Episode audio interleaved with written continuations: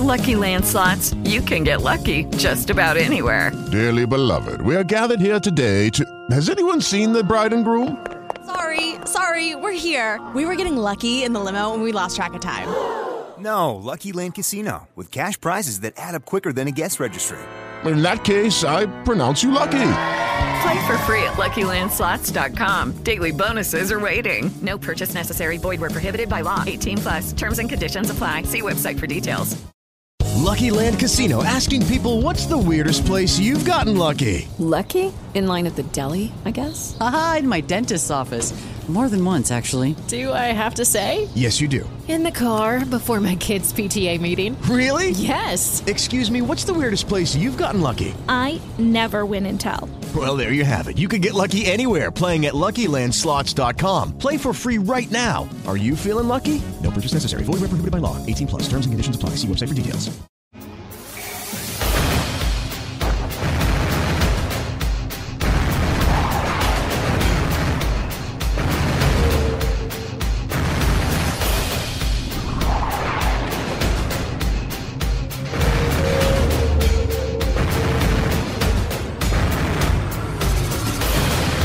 Atingidos ainda em território americano e dois caças da Força Aérea estadunidense ainda os seguiam.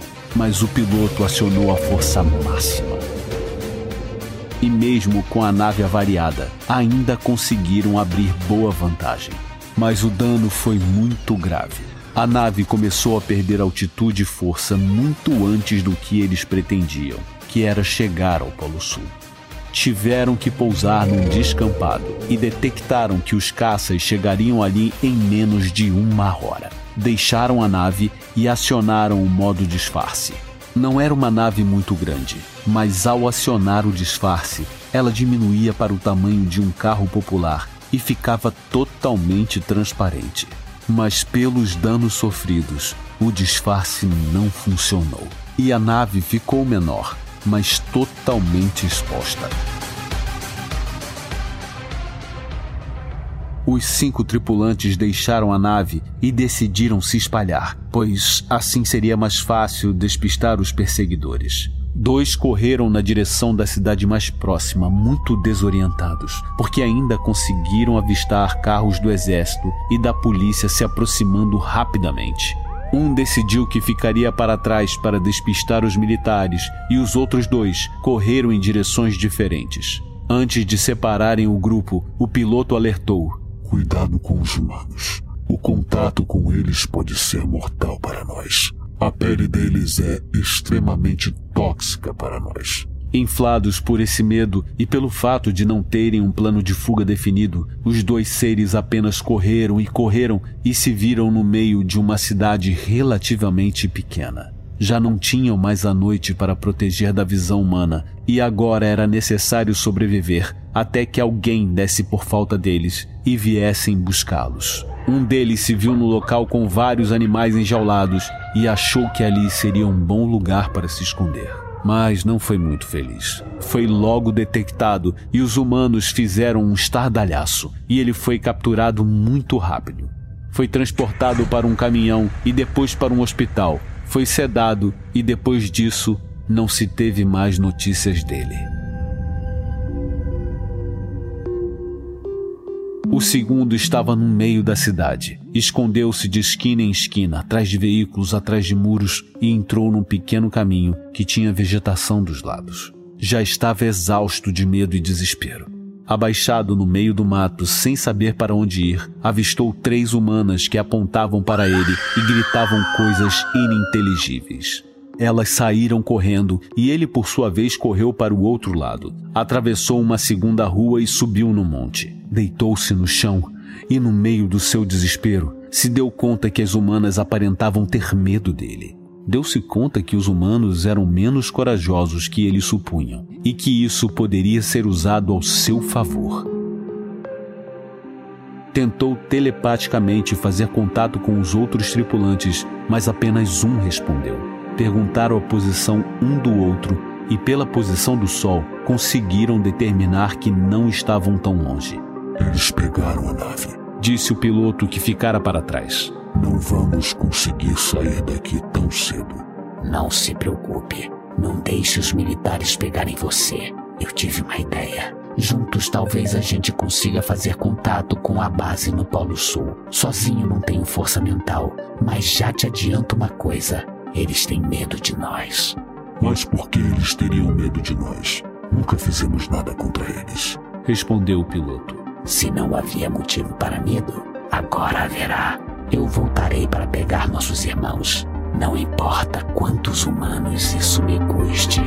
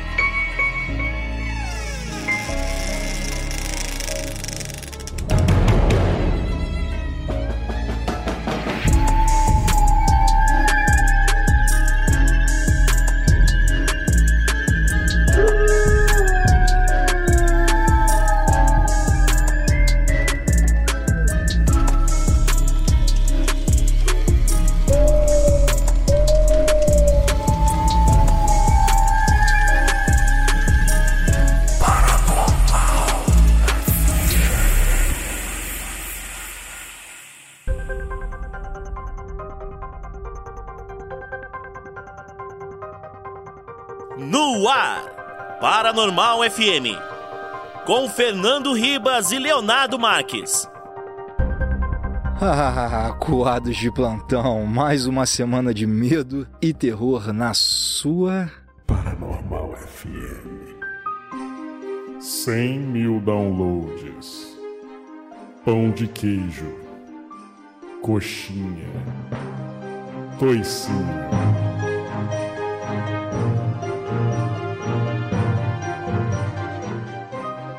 Acredite se quiser. Ah, hoje, muito especialmente, com a presença sedosa e lubrificante de PH Carvalho. Ah, meu irmão, a galera já vê que ele tá aqui já traz público, né? O cara famosaço. Ah, vibe diferente, né, velho? Vocês estão vendo que o episódio tá mais leve, tá mais tranquilo hoje. É minha presença aqui, meu amigo. Até o Riba sorriu hoje. Eu não, não duvido nada que a história de abertura de hoje teve flores, borboletas e unicórnios, não duvido nada. Sim, e um belo arco-íris.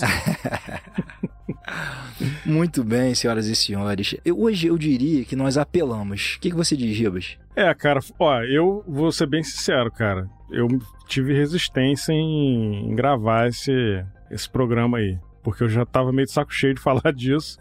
Mas uma galera pediu, inclusive o PH ficou enchendo meu saco aqui. E aí Falei, bom, vamos lá, né? E como quem manda aqui, na verdade, é o PH, nós somos só os laranjas do PH. É, pois é. Cara, olha só, eu gosto desse assunto. O Ribas falou que não queria falar. Eu gosto ele não. É uma forma de protesto, vai sim. É mais uma razão, né? Mais uma razão. Sim, né? exato. Calma, calma, calma. Não é, não, é que eu, eu, não é que eu não gosto. Eu gosto do assunto. Só que eu já falei muito desse assunto e uma galera já falou exaustivamente também. Eu não acho que tem muita novidade para trazer aqui, entendeu? Mas, assim, eu acho legal até para apresentar o caso pro Léo, apesar de ele conhecer, né? Mas ele não conhece muito a fundo o caso. Então aí eu já acho que já valeria a pena. É, aqui a gente tem três camadas diferentes: Ribas saturado, PH apaixonado e eu seria iniciado. Então vai ser, vai ser interessante, cara. Os pontos de vista que vão, vão, vão colidir de uma forma de uma forma interessante. Você já percebeu, já sabe que hoje nós vamos falar sobre os acontecimentos ufológicos em Varginha. Então, galera, segurem-se aí nas suas cadeiras, liguem as suas suspensões de descrença, porque tudo que a gente fala aqui vocês sabem que é verdade. E se não for, a gente admite que aí o programa é nosso, a gente faz o que a gente quiser. Então, basicamente é isso. Que na verdade não teve ET nenhum, né? Foi um casal de anões. Você sabe disso aí, Léo.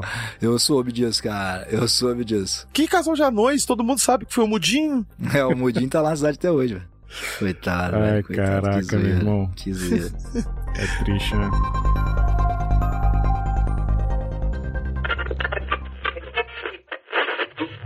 Quando te perguntarem qual rádio você ouve, responda ZYP23 Paranormal FM.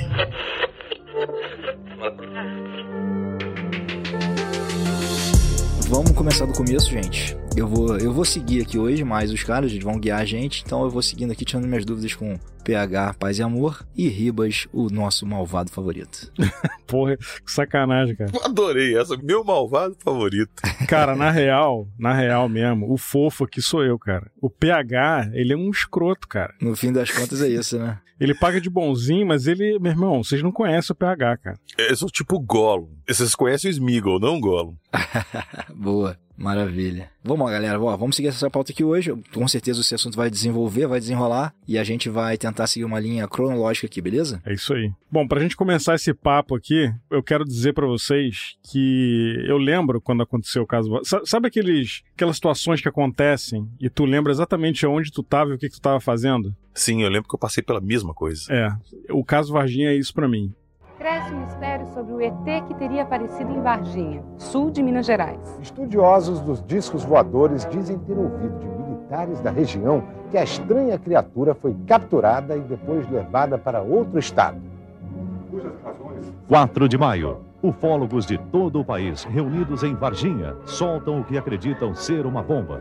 Eles dizem que já recolheram o depoimento de quatro testemunhas militares e que elas confirmam toda a história um ET teria mesmo aparecido em Varginha. Os pesquisadores declaram que já conhecem os detalhes da operação que teria capturado e tirado da cidade a criatura, inclusive o nome dos militares envolvidos. Essa operação foi toda coordenada pelo coronel Olímpio Vanderlei de Três Corações. O ET de Varginha é denominado, na linguagem dos ufólogos, de EB, entidade biológica extraterrestre. Eu lembro que na época, eu sempre gostei de ufologia desde moleque, né? Sempre é, gostei do assunto, filme, consumia muita revistinha de ufologia, muita coisa, até quadrinho, até tem os quadrinhos aqui. Então, quando rolou o caso Varginha, eu falei: caraca, finalmente eu vou ter a resposta da minha vida, assim, né? De eu querer saber se tem vida fora da Terra, né, cara? Ter a confirmação de ter vida fora da Terra, na verdade. Então, na época, eu fui empolgadaço, cara. Eu fiquei, eu fiquei feliz, de verdade, eu fiquei feliz. E aí, eu não sei se o PH teve a mesma sensação aí, na época que rolou esse caso aí. Ô Ribas, eu para mim foi meio que chocante, porque eu sempre gostei de ufologia. Uhum. Mas eu nunca me aprofundei muito. O choque para mim foi grande porque eu vi na televisão e noticiário, em jornal. Sim. Jornal Nacional, cara. Sim. Isso aí foi o que me chocou. Eu falei assim: caramba, você tá ali, é verdade. É, com certeza. Nós estamos em 96. É uma época que quem tinha internet em casa, ou era dentro de uma faculdade, uma coisa bem limitada, ou era um ou outro que trabalhava em empresa de tecnologia e tinha, mas a internet estava engatinhando. Tinha aqueles CDs de 20 horas de conexão da UOL, né? Do IBEST também. Sim. Discador IBEST. Primeira vez que acessei a internet na minha vida foi em 96, em junho de 96. Ia ter um show do Iron Maiden no Brasil, em 96, o Monster of Rock. Eu queria ir e eu fui acessar a página oficial do Iron Maiden pra saber se preço de ingresso, já tinha vendendo tudo. E eu acessei da casa de um amigo meu que já tinha internet e eu fiquei com puta medo da gente acessar a página do Iron Maiden, que era em Londres, era na Inglaterra, e pagar inteiro urbano na conta de telefone. Nossa senhora. eu fiquei com o cu na mão, falei, cara, você fica de olho na conta de telefone. Se vier lá ligação para Londres, sei lá, 10 minutos que eu fiquei olhando a página, você fala pra sua mãe que foi a gente, a gente paga. A gente dá um jeito e paga. Ai, cara. Mas enfim, naquela época, então, você não tinha esse contato de você ir na internet pesquisar. Então o que chegava era da televisão. E, isso, cara, era o meio de informação da época. É. Como que você não acredita? E as meninas começaram a falar e descrição do C, desenho disso, desenho daquilo. Cara, marcou, viu? As declarações foram prestadas depois de três meses de pesquisas empreendidas pelos ufólogos mineiros Ubirajara Rodrigues e Vitório Pacatini. Eles interrogaram as três moças que teriam visto neste lote vazio, no dia 20 de janeiro, uma criatura que não parece nem homem nem bicho. Aí de repente, assim que nós olhamos pra lá, assim, aquela, aquela coisa estranha, redonda, nossa, tava super estranho. Ai, tinha um, uns negócios tipo chifre na cabeça. Tinha assim a pele marrom, é, parecendo que passou com algum óleo no corpo. Tinha um pé grande, uns olhos super regalados, vermelho. Os ufólogos percorreram toda a região sul de Minas e registraram o depoimento de várias pessoas que afirmam terem visto bem de perto objetos voadores não identificados. Os dois acreditam que o caso da suposta criatura está relacionado a essas luzes. As aparições mais impressionantes ocorreram nos municípios de Três Corações, São Gonçalo de Sapucaí, Alfenas e Monsenhor Paulo. Os depoimentos foram gravados com equipamento amador. Aquela luz começou a movimentar e vindo na nossa direção. Essa luz parecia que tomou, ia tomar conta do carro, era uma luz muito forte, azulada, prateada, não sei te definir o que que era. Acendeu todinho. Aí eu imediatamente já voei para trás na parede, fiquei pasmo. Fiquei amedrontado mesmo. Sim, o caso Varginha para mim é aquilo que a gente falou lá no episódio de Roswell, né, dos jovens de Los Alamos também. Onde tem fogo tem fumaça, né, cara? Então Sim. assim, essa movimentação militar ali em Varginha nessa época já é uma coisa que te chama muita atenção, né, cara? Porque os caras não iam movimentar esse contingente, pô, teve militar americano envolvido nessa operação aí. Então, assim, cara, alguma coisa rolou, né? E aí, cara, de novo, né? O exército não se comunicando, né? Cada um falava uma coisa, e aí inventam mentiras, e aí o negócio não bate, né, cara? Não fecha. E aí eu acho que isso aí traz aquela famosa pulga atrás da orelha, né? Sim, e como diria o Léo, começando do início, o caso Varginha começou muito antes das meninas verem as criaturas no muro. Sim, na verdade até justifica a agilidade com que as coisas aconteceram, né? Exatamente. Porque a gente sempre zoou aqui, né, a morosidade, né, do exército americano, no, nos episódios aqui do, de Los Alamos e tudo mais, né? Mas depois eles foram se especializando, né, cara? Sim. E nessa época que o incidente de Varginha aconteceu, já existia um protocolo de contenção do exército americano. Não digo do exército americano, mas do departamento americano cuidado desse tipo de assunto. O uhum. que, que aconteceu, cara? Esse objeto ele foi monitorado pelo NORAD na madrugada do dia 20 de janeiro, aproximadamente. Eles monitoraram um objeto não identificado no espaço aéreo deles, nos Estados Unidos. Foram enviados caças para fazer a interceptação desse objeto. Eles tentaram fazer contato com o objeto, o objeto não respondeu nenhuma forma de contato, eles foram autorizados a atirar. Atiraram, alvejaram o objeto, avariaram o objeto que começou a soltar uma fumaça branca e o objeto simplesmente sumiu na frente deles. Só que eles continuaram monitorando pelo radar e viram que o local aproximado da queda era Varginha. Hum, é isso aí. O que, que aconteceu, cara? Quando a nave já estava, sei lá, já tinha caído, já estava lá nas imediações de Varginha, já estava sendo organizado um protocolo de contenção dessa parada. Foi por isso que a coisa foi tão rápida, porque foi muito rápido que eles conseguiram agilizar isso para acontecer, porque já tinha todo um protocolo preparado. Então não foi uma coisa que os bombeiros uhum. chegaram lá do nada, que PM veio do nada, que não. Isso aí já estava sendo orquestrado desde a madrugada. E durante o programa aqui nós vamos falar várias coisas que vai provar isso que a gente está falando aqui agora. É, além disso tudo aí, antes da gente prosseguir no, na timeline aqui desse caso, eu queria saber do Léo qual foi para ele na época. Como tu recebeu essa notícia aí, Léo? Como é que foi isso? Cara, vou ser muito, muito franco, né? Eu nunca tive interesse, assim, por ufologia. Uhum. Eu sempre vi os assuntos muito tão passando. Então rolou, obviamente, a mídia forte. Eu já falei que eu sou consumidor da Globo. Eu, eu sou fã da Globo, a Globo me acompanhou desde a infância, então não cuspo no prato que eu comia. eu sou muito grato pela TV Globinho. Mas assim, eu, eu entendo, né? A força que tem, né? Pra manipular e tal. Mas, enfim, se eu fosse dono da Globo, faria a mesma coisa. E aí começou, cara, só que depois a parada começou a ser esticada de uma forma meio pejorativa, né? Começou a aparecer em, em programas de, de humor, Cacete Planeta e tal. E aí, cara, imediatamente a parada perdeu força. Porque parou de ser um assunto sério, né?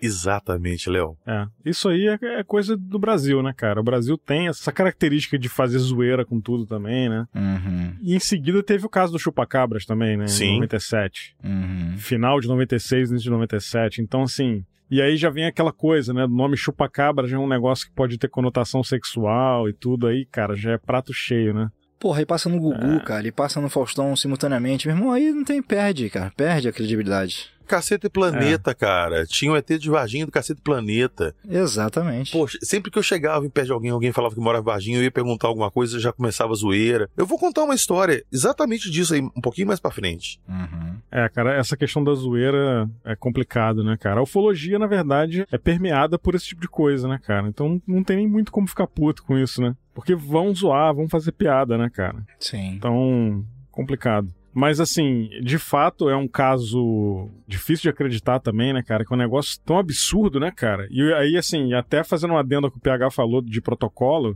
eu duvido muito que o Exército Brasileiro tinha algum protocolo para esse tipo de situação, cara. Não, o Exército Brasileiro não, e nós vamos provar que não era o Exército Brasileiro. Vamos provar? Não, tu não vem aqui falar que a gente vai provar. Toda vez ele vem aqui dizer que a gente vai concluir, de novo, vai provar. De novo. Corta o microfone dele aí, Léo. Eu tô falando sério. Dessa vez eu tenho provas que teve envolvimentos americanos. Eu tenho provas. Eu não tô falando que eu acho ou que alguém prova. E eu vou falar dessa prova mais tarde. Tu vai provar coisa lá no teu podcast, lá na caixinha de abelha lá do Acredite Se Quiser. Aqui não, meu irmão. Não, nem, nem fala o nome do podcast dele aqui, não. é, nem- falei, não, bota um pi aí que eu não quero falar disso, fazer propaganda de graça, não. Ai. Mentira, mentira, mentira. Mas assim, eu, eu te entendo porque realmente, cara, assim, não dá pra questionar a robustez de prova, provas, né, assim, de, de provas oficiais nesses casos, cara. Eu acho que é- é sempre que a gente fica sempre esperando, né, que um governo se manifeste, algum oficial se manifeste, mas assim, de coincidências, de relatos, né, cara, então é muito robusto mesmo. Deixa eu só rearranjar o que eu disse aqui um pouquinho agora, pra trás, direito. Eu vou provar que houve alguma coisa atípica naquela data. Se eram criaturas extraterrestres, eu não sei. Mas que teve uma coisa muito, muito diferente do comum com envolvimentos americanos, sim, isso teve e nós temos provas disso. Pronto, fui claro? Agora, se são criaturas extraterrestres, se são naves de outros planetas, tirem suas próprias conclusões e acredite se quiser. Chupa merchandising. Ai, caraca, meu irmão. Ah, não, meu irmão, não, isso não. Corta aí, corta é, aí. farofa, corta isso aí, corta isso aí. Ai, caralho. Boa, boa, mandou bem. Jogou o dado da oportunidade, Pois é, mandou cara, bem. Pois é. Caraca, é um oportunista mesmo, né? É um oportunista, um sanguessuga oportunista. Às vezes você vai aparecer, sei lá, no jornal falando buraco na sua rua. Você não vai aparecer com o nome da sua hamburgueria na camisa? Caraca, meu irmão. sim. Tem que aparecer, pô, óbvio. Ah, Vai claro. perder a chance. E lembrando que nós vamos gravar, acredite se quiser, em breve, né? É o Zé do marketing. Caraca. Vamos lá. E aí, meus amigos, lá no dia 20 de janeiro de 96, né, às 5 e meia da manhã, por volta de 5 e meia da manhã, né, a gente não sabe... Tudo que a gente vai falar aqui é baseado em relatos das pessoas que vivenciaram essa situação aí e tudo. Inclusive tem algumas figuras meio controversas também, né? É, nós vamos chegar lá. É, sim. Mas por volta de 5 e meia da manhã, né, do dia 20 de janeiro, tinha uma fazenda chamada Fazenda Mailink. E aí tinha um casal lá de fazendeiros, a dona Oralina e o seu Eurico de Freitas, né? Ele viram um objeto que eles disseram que parecia, era semelhante a um micro-ônibus. Né? Eu imagino que seja tipo um charuto, né? Alguma coisa assim, ou não charuto, mas de, mais horizontal, né? Mais Mais compridinho, assim. é, exato. E esse objeto estava soltando uma fumaça branca e o gado que estava ali próximo, ali no pasto, ficou muito assustado. Acho que devia emitir algum barulho, né, alguma coisa do tipo. E ele ficou por ali por mais ou menos uns 40 minutos até sumir por trás das montanhas, né? Parece que ele veio meio que perdendo altitude, né? Pelo que eu entendi. Não. De novo, na cronologia que a gente tem, quando ele foi alvejado lá no espaço aéreo americano e ele empreendeu fuga, ele veio parar Sim. aqui em Minas Gerais, em Varginha. Então ele já Sim. chegou fudido, provavelmente achando algum local tranquilo para eles pousarem, alguma coisa. Pode ser que quando chegaram na fazenda ali, eles viram gado, viram os fazendeiros, alguma coisa, eles não quiseram ficar por ali e se afastaram. Mas o objeto tava caindo aí nessa parte, né? Ele tava voando baixo. Tava voando baixo. Ele não tava perdendo altitude, não. Segundo a dona Oralina e o seu Eurico, ele tava Sim. voando baixo, numa altura estável. Entendi. E quando, inclusive, ele passou por cima da montanha, ele escreve lá que ele meio que fez o, aquela subidinha de cida, entendeu? Entendi, entendi. Bom, e aí, como o PH falou, né, ele fez essa, essa trajetória aí passando pela fazenda e ele foi pra direção de Varginha ali. E aí, no mesmo dia, dia 20 de janeiro, por volta de duas da tarde, mais ou menos, né, uma testemunha civil, né, observou uma, uma movimentação dos bombeiros na região do bairro Jardim Andere, que é um bairro supracitado aí no caso Varginha, né, é, que foi onde aconteceu tudo lá. Foi o foco. Pois é. E os moradores chamaram os bombeiros, né? Acionaram o corpo de bombeiro para fazer a captura de estranhas criaturas que estavam andando pela região ali. Bom, e aí mais tarde, um zelador do zoológico ali de Varginha, né, também afirmou que ele viu uma criatura estranha lá, que foi levada pelo corpo de bombeiros. Mas aí eles não acabaram deixando lá porque é, disseram que não- eles não tinham como cuidar daquilo ali, porque não sabiam o que, que era, né, aquela criatura. Exato. Ainda no mesmo dia, cara, só que aí numa região um pouquinho mais central, parece, né? Ainda no dia 20 de janeiro de 96. Três meninas, sendo duas irmãs, Liliane e Valkyrie. E a amiga Kátia estavam voltando do trabalho. E ameaçava chover forte, né? Tava ventando muito. E elas resolveram pegar um atalho que passava por um terreno baldio, que conectava duas ruas, né? E passando nesse terreno, o terreno tinha um pouquinho de mato e tal. E quando elas olharam pro cantinho do muro, assim, desse terreno, elas viram uma criatura estranha. De acordo com a descrição delas, ela tinha cerca de 1,60m, tinha uma cabeça grande, com três protuberâncias, né? E um corpo bem fino, bem delgado assim, com pés em forma de V, a pele marrom e olhos vermelhos. essa característica dos olhos vermelhos foi bem reforçada por elas. A criatura estava trêmula e as garotas achavam que estava ferida, que estava doente. E assustadas ali na hora, elas julgavam o seu demônio, né? Acredito que elas eram religiosas e tudo mais. Elas ficaram em pânico, correram para casa e contaram o encontro que elas tiveram para a mãe delas. Bom, no mesmo dia, né, às 18 horas, uma forte chuva estava caindo lá em Varginha e os oficiais da Polícia Militar, Marco Eli Xerez e Eric Lopes, estavam fazendo uma varredura na região e avistam muito provavelmente a mesma criatura que foi vista no muro, né, pelas meninas. O Xerez desceu da viatura e capturou o ser com as próprias mãos. E o ser capturado foi levado para o hospital regional da cidade. O oficial Marco Eli teve contato direto com a criatura durante a captura e veio a falecer algum tempo depois de uma infecção desconhecida. Olha só, aí a gente começa a ter as primeiras evidências de que alguma coisa aconteceu lá. Primeiro, as meninas. Eu acho que se não fosse as meninas terem visto essa criatura, o caso Varginha tinha passado batidaço pela mídia. Batidaço. O que deu atenção pro caso e chamou atenção pro caso foi o avistamento das meninas. Elas chegaram na mídia falando que tinha visto demônio e tal, isso caiu no ouvido dos ufólogos, do Pacatini, do... Quem mais, Ribas, que estava na época investigando? Ah, acho que o Edson tava lá também. O né? Edson. É, tinha uma turminha boa ali, né? Mas tinha, os ufólogos começaram a chegar lá, investigaram e viram que podia não se tratar de um demônio, sim de uma criatura de outro planeta. E começaram a investigar o caso. E as meninas deram a descrição e tudo mais e tal. Lembrando que esse lote que as meninas viram, o fundo dele dá para esse barranco que os bombeiros pegaram uma suposta criatura na parte da manhã. Nesse caso já é a segunda criatura, né? Entre aspas aqui, a segunda criatura, porque o Corpo de Bombeiros pegou uma, levou pro zoológico, mas não ficou lá, e eles levaram para algum outro lugar. É, e a segunda seria essa que foi avistada pelas meninas. Não, na verdade, essa avistada pelas meninas é, seria a terceira criatura. O que aconteceu? Hum, tá. Quando os bombeiros chegaram no barranco lá, que eles foram acionados pelos moradores, o que estava acontecendo? Os meninos que estavam brincando ali na região, jogando bola, viram um bicho estranho que eles acharam que era um macaco numa mata ali na região e começaram a apedrejar o bicho e tudo. O pessoal ali com medo de ser algum bicho que ia atacasse eles, acionaram os bombeiros. Os bombeiros chegaram lá e, junto com os bombeiros, diz que já tinha alguns militares lá que chegaram numa outra região. Eles escutaram um tiro e o que aconteceu? Os bombeiros saíram com uma criatura enrolada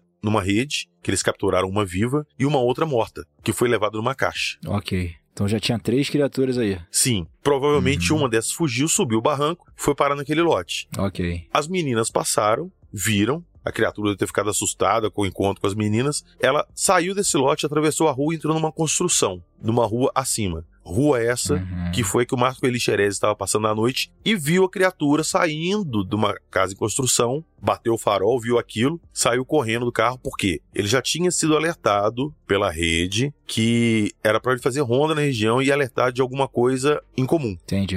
Um bicho daquele andando na rua é uma coisa bem comum. Eu não acho que o avistamento das meninas, é, mas é a minha opinião, tá? Eu não acho que foi só o avistamento das meninas que, que, que dá credibilidade pro caso e que levou pra mídia, na verdade. Eu acho que, cara, uma movimentação estranhíssima do exército numa cidade pequena igual Varginha já é um muito assunto, muito pano pra manga. Talvez seria um pouco diferente né, o caso Varginha, talvez nem teria hipótese de alienígena nem nada, mas eu acho que alguma coisa chamaria atenção ali, porque foi uma movimentação muito esquisita, cara. Além disso, outras pessoas viram a criatura também, o cara do zoológico, os próprios bombeiros, né, o, o Eli Xerezi faleceu, né, Uhum. que era do corpo de bombeiro. Então, de novo, eu não tô menosprezando o avistamento das meninas, não é isso. Uhum. Mas eu acho que o caso Varginha tem muito mais coisa além disso aí também. Fora, cara, teve um militar do exército dando uma entrevista pra TV, cara. Pro Discovery, tem isso no episódio do Discovery Channel. Tal de Major Causa, o nome dele. Causa com Z. Cara, o cara falando, falando que era um casal de anões que eles capturaram e a, a anã fêmea. Olha isso, olha que absurdo. A anã fêmea tava dando a luz. E aí, na hora que, o, que a anã fêmea tava dando a luz, né, e o anão macho tava lá ajudando, né, antes que você ache que é ofensivo que eu tô falando, não foi eu que falei, não. O cara do exército falou isso aí. Tô parafraseando ele. Falou que o exército passou na hora e resolveu colocar os anões numa caixa e levar pro hospital. Pô, pelo amor de Deus, né, cara? E aqui, se você parar pra olhar essa entrevista que ele deu, tem uma hora da entrevista que ele fala assim: então nós pegamos a criatura, desculpe, o anão. É. Ato falho, né, cara? Sim, é, sim. feio, feio. Então, assim, eu acho, só pra concluir o que eu tô falando, eu acho que o caso Varginha é um conjunto de eventos ali, incluindo o avistamento das meninas, que tomou a proporção que tomou, né, cara? Porque, assim, ó, se não tivesse movimentação de exército nenhum, não tivesse acontecido nada além do avistamento das meninas, ali, ali na, na cidade. Ninguém acreditaria nelas, cara. Ninguém. É, não, en- entendo também. A soma dos fatores é o que deu, deu calor ao caso, né? Sim, exato. O que eu estou querendo dizer é que todos os eventos que aconteceram depois do avistamento delas é o que dá suporte pro que elas viram. Se não tivesse nada disso depois, Sim, entendo. ninguém acreditaria no que elas estariam falando. Sim, seria só mais um caso de avistamento que tem seu depoimento aí. Exatamente. Exato, perfeito, entendi. É, na verdade, ela- elas teriam alegado que viram um demônio. Ai, cara. Mas vamos lá. V- vamos voltar lá na rua. O senhor Marco Elixerese com o farol alto numa criatura Sim. no meio da rua. Ele desceu, tirou a blusa dele, que ele tava com uma. Tipo um. Cara, é aquelas blusas de manga comprida maiores, verdes, que os militares usam assim. Por cima da camisa branca. Ele tirou essa blusa mais grossa, chegou pela, pela criatura, pegou ela no colo e entrou na viatura, banco de trás da criatura. Nisso, a criatura arranhou a axila dele. Diz que daí ele partiu pro, pro hospital. Não é o Hospital Humanitas ainda, eles foram pro hospital antes, que era um hospital menor de Varginha. Ele chegou lá com a criatura, já tinha alguns militares lá. E, junto com os militares, eles encaminharam o Xerez e a criatura para o Humanitas, que é o hospital maior da cidade. É porque o, esse hospital menor não aceitava o plano dos alienígenas. Provavelmente, provavelmente. Lá não tinha convênio. Mas aí o que aconteceu? A partir daí, a parada toda começou a se enro- desenrolar ali no Hospital Humanitas. Ali que começou a chegar as criaturas, foram para análise. Ali dizem que supostamente foi feito vídeo, pessoas examinaram, foi feito raio-x. Teve a parada de pegarem as caixas e colocarem em caminhões, retornarem para a ESA. Mas antes de entrar nessa parte, eu queria passar a bola pro Ribas pra gente falar de uma parada que ficou um pouquinho pra trás e que é um ponto polêmico que a gente citou no início. Nosso amigo Carlos de Souza. É, cara. Ó, eu vou dizer a minha opinião aqui sobre o Carlos de Souza. Não sobre a pessoa dele, que eu não conheço ele, não sei quem ele é enquanto pessoa, mas posso falar com relação ao testemunho dele. Eu não tenho como afirmar que o cara tá mentindo, assim como eu também não tenho como afirmar que ele tá falando a verdade, tá? Mas eu assisti recentemente o, o documentário do James Fox, né? Momento do Contato. O que eu acho até muito importante esse documentário, porque muita gente fora do Brasil não conhece o caso Varginha. E é um caso tão grande quanto o Roswell, né, cara? Não tô querendo tirar a importância de Roswell, porque foi o início de tudo, né? De acobertamento, de um monte de coisa aí que a gente ficou sabendo sobre ufologia. Mas o caso Varginha é um caso grande também, é um caso importante, né? Uhum. E muita gente fora do Brasil nem nunca ouviu falar, cara, nem sabe da existência desse caso. E esse documentário do James Fox traz pra esse público, né? Traz o caso pra fora do Brasil. Ele próprio, dando uma entrevista que eu assisti, disse que, porra, ele não queria vir aqui fazer isso, cara. Porra, não, fala de Varginha, não quero. Ele tava igual o Ribas. Não, não, já falaram O que tinha que James falar Fox? e tal. É, ele, ele dá uma entrevista pra um, pra um canal americano, do- no lançamento, né, da, do documentário. Sim. E aí, pergunta, como é que você chegou lá? Fala, cara, não queria falar sobre Varginha e tal, mas aí um amigo dele em comum ia ter um, um evento no Brasil e tudo mais, ele veio, aí acabou, sabe, coletando as informações, vendo que tinha substância, né, no, no- evento, no fato, e aí ele falou, não, então vou, vou lá ver, aí ele veio aqui algumas vezes, ficou um mês inteiro aqui, mais de uma vez, né, então foi aí Sim. que ele começou a produzir esse documentário. Pois é, ele, ele fez com a ajuda do, do, do Marcão, que até já gravou com a gente, comigo, um PH. Uhum. Ele é ufólogo, né, e tudo. E ele trabalhou com o James Fox nesse documentário. Ele foi para os Estados Unidos lá para ajudar a fazer a montagem do, do documentário e tudo.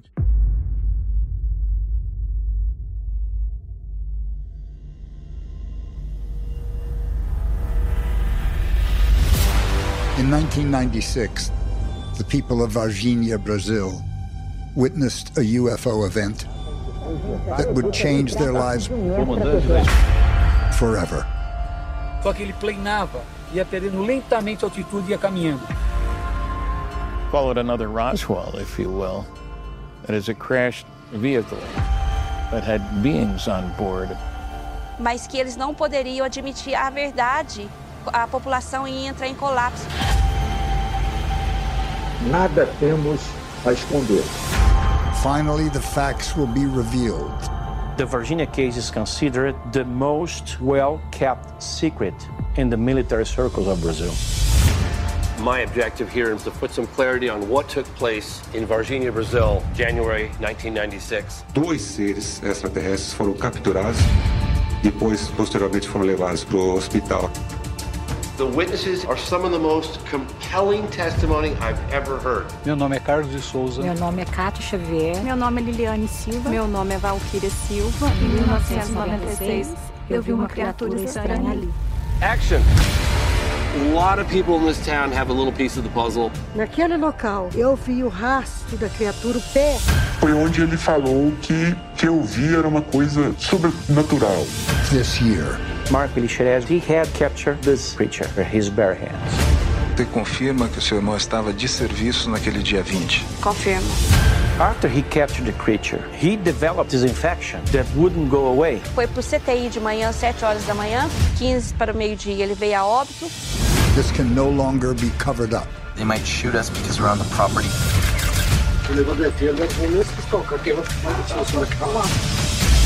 This can't be denied. Bateram na porta. E aí eles falaram pra mim. Ficar quieto. Se qualquer um iria sofrer uma punição muito severa. This was proof We pull this off. It'll be the most compelling testimony revealed. of contact. Aqui, ó. Foi aqui. This is a level of confirmation that only a handful of people on this planet have.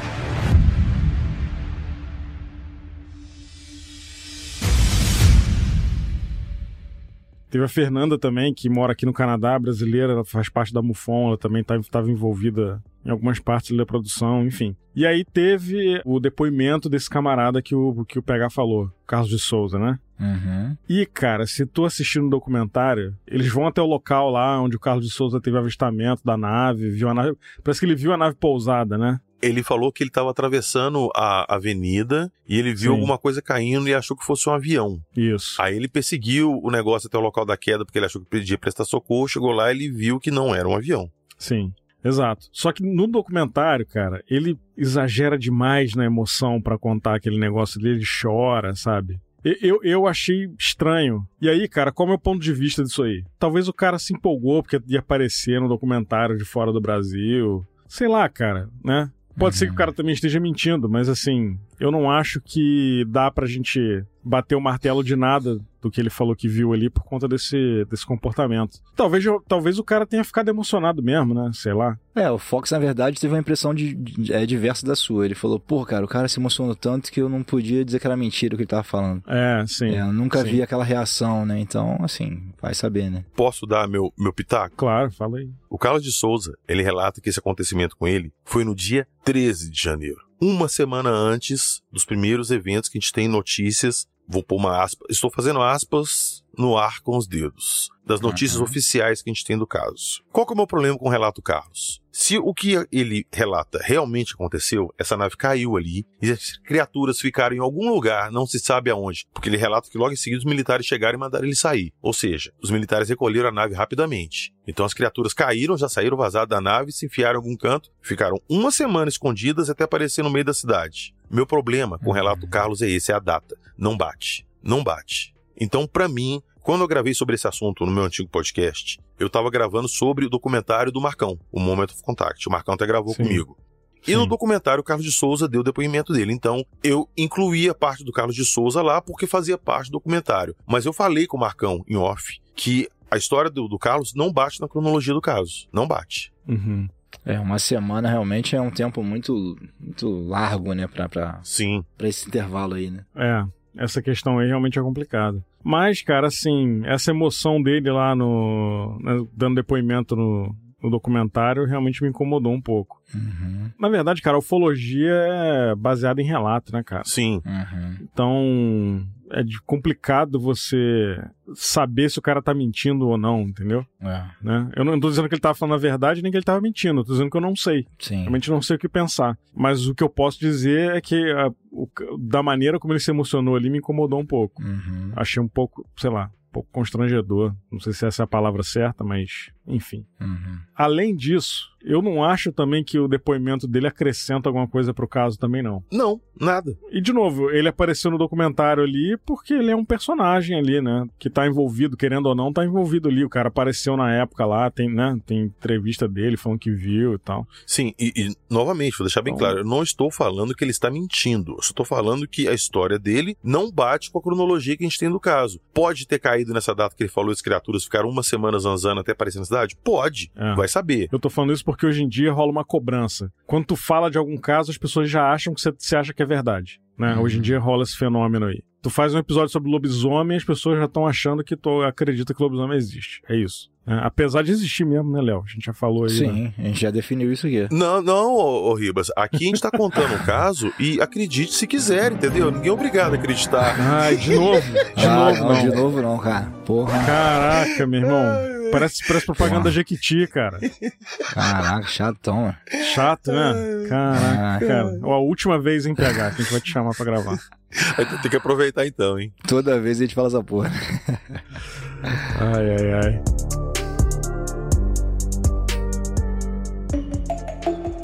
Quando te perguntarem que rádio você ouve, responda.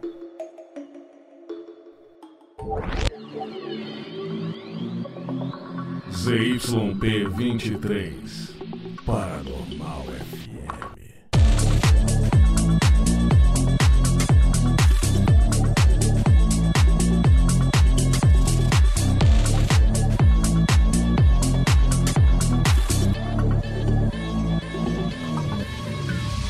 Paranormal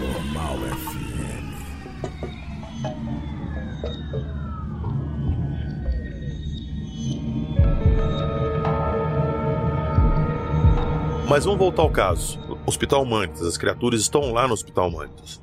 Lembra pra vocês que eu falei que eu já tinha notícia desse caso e que eu gostava e eu comecei a tentar pegar notícias? Pois é, eu não vou lembrar o ano certo agora, se foi junho de 96 ou junho de 97, eu não lembro. Eu frequentava muito um. um- já falei desse clube várias vezes, que eu ia lá pescar e tal, não sei o quê. E era como Clube? se fosse. É, é um, ch- chama Clube Náutico Três Marias. É numa cidade do interior de Minas Gerais. Ah, tá. Achei que era um inferninho qualquer aí de BH. Inferninho. Bom, enfim. Cara, quem fala inferninho, mano? Pô, pleno 2023, cara. A mesma pessoa que fala www. É, é, são as Ah, mesmas. isso aí, São entendi. as mesmas. Ah, falou o camarada que não sabe tirar print de tela no celular. Claro que eu sei tirar print, é só bater a E foto. no computador. Ele tirou uma foto da tela do computador. Ele precisa de um segundo celular, né, cara? Isso é um print, né não? Isso Depois é um eu que sou print. velho. Ah, para. Ah, gente do céu. Mas, cara, enfim. nós todos nascemos antes de 80, hein? Vamos ficar ligados nisso, hein? Mas voltando aqui, poxa, é é foda ser o único compromissado com a verdade aqui, difícil. voltando lá, e- esse é a cidade, Três Marias, era interior de Minas, então eu ia muito passar a temporada lá. É uma, um clube, um acampamento, um camping, na beira da represa de Três Marias, tem a de Três Marias, beleza. Lá tem sempre gente do Brasil inteiro indo, passando férias, vai temporada, não volta mais tal. Em junho de 96, junho de 97, a gente tava lá, na beira da represa, de noite, de madrugada, tocando violão, e passou um, um pontinho no céu, provavelmente era um satélite. Aí, ah, pá, pá, pá, pá, pá, ah, eu ET de Varginha voltando pra casa. Aí todo mundo começou a rir. Aí uma menina que tava lá, que ela, eu tinha conhecido ela nessa temporada, foi a primeira vez que conheci ela lá, virou e falou assim: é. Vocês ficam rindo, mas você sabe que essa história é verdade, né? Aí todo mundo começou a rir. Eu falei assim pra ela, mas como assim é verdade? Aí ela falou assim: é, PH, ela é prima do ET. PH não, ninguém, ninguém me chamava de PH naquela época, me chamavam de Paulão. né, Paulão? É porque ela é prima do ET e tal, não sei o quê. E a menina ficou sem graça e falou: ah, deixa pra lá. E continuamos tocando violão. Subindo, indo embora já e tal. Fui atrás dela e falei assim: vem cá, aquela história que você contou lá embaixo e tal, por que, que você falou aquilo? Ela falou assim: não, porque. Ela primeiro falou assim: "É, você tá perguntando sério ou você vai rir da minha cara? Eu falei: não, eu tô falando sério. Ela falou assim: não, porque eu tenho um primo, ele é de segundo grau, sei lá, é mais afastado da família. Eu acho que foi em 97 mesmo, porque ela falou que foi festa de fim de ano. Que ele passou a festa. Ele sempre frequentava a casa dela, ela morava em Uberlândia, ele sempre frequentava a casa dela, mas ele passou aí só no final do ano. Por quê? Porque ele tinha sido transferido pra uma base lá no sul do país. Aí eu falei, tá, mas por quê? Ela falou assim: não, porque ele contou que ele tava lá na, na ESA e ele foi acionado, junto com dois amigos dele, para irem buscar um aparelho de raio-x no hospital em Varginha. Eles foram, entraram no caminhão, os três, caminhão lonado, fechado assim, dirigindo, foram lá. Chegaram lá, a cidade estava cheia de barricada já e tudo, pedindo trânsito. Ele passou, entrou e parou com o caminhão na traseira, entrou pela porta de trás do hospital e parou lá. E colocaram algumas caixas lá dentro. Mandaram eles voltarem para ESA. Aí disse que o comandante dele falou para ele se ele queria voltar para casa ou se ele queria dormir na base, mas ele tinha que estar ali, acho que por volta de 5 horas da manhã, alguma coisa assim, para ir para Campinas, levar aquele equipamento raio-x para Campinas. Ele dormiu na base, foi lá, pegou com o pessoal, levou o equipamento para Campinas, entregou as, as, as caminhonetes lá e voltou numa outra que não foi a que ele veio. Beleza. Morreu o assunto. Dias depois ele vê no jornal aquela parada toda e tal, não sei o que, hospital, não sei o que, buscar criatura e tal. Pô, ele ligou as coisas e falou: Porra, aconteceu alguma coisa. E contou isso pra ela numa festa de família. Tava lá todo mundo brincando tal, o assunto pintou, ele contou essa história pra família dela lá. E ela foi e me contou. Eu fiquei sabendo dessa história que pessoas da ESA foram buscar e tal, muito antes disso cair na mídia, alguém falou alguma coisa, ou pelo menos de eu ter tido contato com isso, que eu só fui descobrir anos depois. Então já era uma coisa que batia muito com as histórias que estavam acontecendo, saca? E infelizmente naquela época eu não não tinha é, contato com ela, e-mail, nem tinha naquela época nem nada, perdi o contato. É, cara, o caso Varginha é tipo uma coxa de retalho, né, cara? Tem várias, deve ter muitas histórias assim, né? Uhum. Que aconteceram na época e, e as pessoas não sabiam do que se tratavam, né? Então, cara, eu acho que assim, volto a dizer, eu duvido muito que o exército brasileiro tinha protocolo para qualquer coisa desse tipo aí, que pudesse acontecer, né? E assim, cara, tu imagina a confusão que deve ter sido essa operação, cara. Confusão interna. Uhum. De disse-me disse, de, deve, devia ter militar que não sabia, não fazia ideia do que estava acontecendo também. Exatamente. Né? Ah, isso sem dúvida, né? O, o peão da ponta não sabe o que, que tá rolando, só ó, vai lá e busca aquela encomenda e volta, né? É. É, exatamente. Até recentemente aí, acho que ano passado, surgiu um militar falando que serviu lá na época e teve o fólogo falando que era mentira e tal, que a época que o cara deveria estar servindo não batia com o caso. Uhum. Enfim, mas também não trouxe nada de novo, sabe? Depoimento do cara não trouxe nada de novo. O cara deu a descrição da criatura que todo mundo já tá careca de saber, sabe? Uhum. Né? Então, também outra. É, beleza, legal, uma testemunha militar confirmando que todo mundo já, já conhece, a história que todo mundo já conhece. Legal. Mas no final das contas, cara, eu acho que a gente nunca vai ter uma confirmação disso aí. Será que não? Eu acho que não, cara. Acho difícil. Eu realmente acho que não. E aí, cara, tem um fólogo da época que o cara tava até sumido, o Pacatini, né? O Vitório Pacatini, ele reapareceu aí recentemente, final do ano passado e falou bastante coisa do caso, né? Sim. Teve live dele. Ele falou que ele viu um vídeo. É, ele disse que viu um vídeo da criatura, a criatura parecia que tava sofrendo no vídeo, né? É, inclusive as meninas também, quando viram o alienígena lá, o suposto alienígena, abaixado no muro, tinha um cheiro muito forte de amoníaco, né? E ele parecia que tava com a pele molhada, né? Uma espécie de suor, alguma coisa do tipo. E ele emitia um som esquisito também, né? Pela boca. E ele parecia que tava sofrendo também, né? E aí leva a gente a pensar, será que é a atmosfera daqui da Terra que faz mal para a pele dele ou até o Sol mesmo, né? O Sol, não sei porque viajando para fora do planeta você acaba tendo contato com o Sol também em algum momento, né? Mas talvez o oxigênio da Terra, alguma coisa assim, ou de repente o organismo dele não é preparado para respirar o ar que a gente respira. Vai saber, né, cara? Uhum. Tô dando hipóteses aqui. E aí, cara, assim, eu acho muito difícil surgir alguma coisa aí, sabe? Pode até aparecer algum militar aí no, no, fim da vida falando e tal, mas como que o cara vai provar, né, cara? E supostamente existe essa fita aí, né? Do ET de Varginha, né? Eu não duvido que exista, não duvido. É, eu também não duvido, não. Mas pensa bem, PH, uma fita gravada de 97. A qualidade não deve ser das melhores, cara. Cara, se ela estiver bem guardada, bem condicionada, pode ter perdido um pouco, sim, mas ela é perfeitamente, é. vamos dizer assim, visível ainda, dá pra você ver tranquilo. Agora, vou imaginar, vamos partir do princípio que o caso Varginha é real. Para mim é real. Sim. Para mim é real. Mas vamos colocar assim, ele é real. Quem quiser aí que não acredite. Sim, acredito. acredite se quiser, entendeu? A gente não tá obrigando ninguém a acreditar. Exatamente, Ribas, muito bem. Cara, você acha que se eles pegassem essa criatura, levassem pro hospital, fosse fazer igual, pô, tem história que foram feitas chapas de raio-x da criatura, saca? Foi feito uma, um exame dela ali, não digo uma autópsia, mas foi feito um exame. Você acha que isso não ia ser registrado? Claro que ia. Cara, a gente não sabe nem se esse material tá no Brasil. Exato, tem isso também. Né?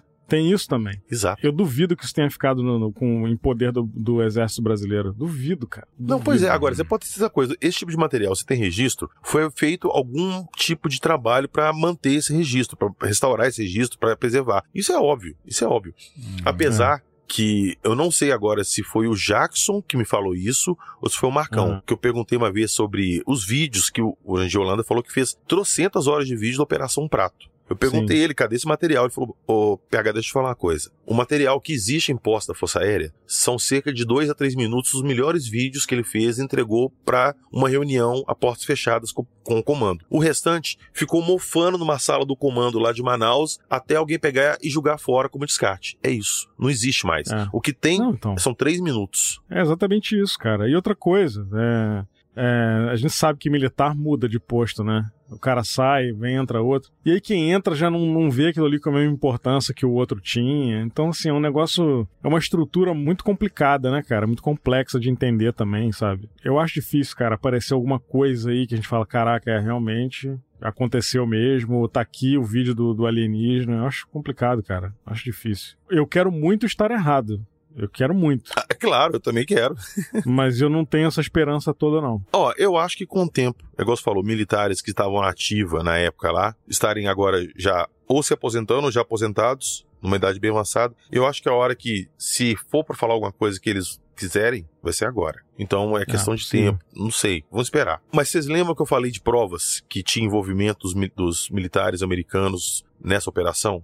Pois bem, Sim. o exército brasileiro ele não tinha um protocolo para isso. Esse protocolo foi enviado dos Estados Unidos para cá com todo um planejamento de contenção e recolhimento de tudo que eles pudessem relativo ao caso. Ah, mas como que você está falando isso? Qual que é a prova que você tem? Durante um programa chamado Canal Espaço Aéreo, ano passado, um controlador de voo chamado Marcos Feres, que era controlador de voo da torre de comando acho que de Campinas em 96, no dia 21, ou seja, um dia depois do avistamento das meninas. Ele pegou no radar um avião da Força Aérea dos Estados Unidos entrando no espaço aéreo do Brasil sem autorização de voo. Achando aquilo estranho, ele pegou o telefone e foi reportar que aquele avião estava entrando sem autorização de voo. Na mesma hora, um comandante lá do alto escalão entrou lá na, subiu, entrou lá na cabine para conversar com ele e falou assim: olha, isso aí é um assunto particular, deixa que a gente resolve. Pois bem, esse avião pousou em Campinas, diz que de Campinas saíram dois helicópteros para o sul de Minas, e esse mesmo avião decolou no mesmo dia 21 na parte da madrugada. Carregando o quê? Não sei. O que, que podia ser? Mas fa- faria sentido isso até porque a origem de tudo isso foi uma tentativa de abate né, da, da Sim. nave nos Estados Unidos, né? Então eles Exato. vieram, na teoria, vieram perseguindo para ver onde ia parar e tudo mais, e, efetivamente. Né? E a gente já conversou disso aqui em outros programas, que desde os incidentes lá dos Los Alamos, daquela, daquela trindade de incidentes ufológicos, que tem um protocolo de acobertamento e de recolhimento desse tipo de material. Eu já falei várias vezes aqui que existia um departamento do exército americano especializado nisso.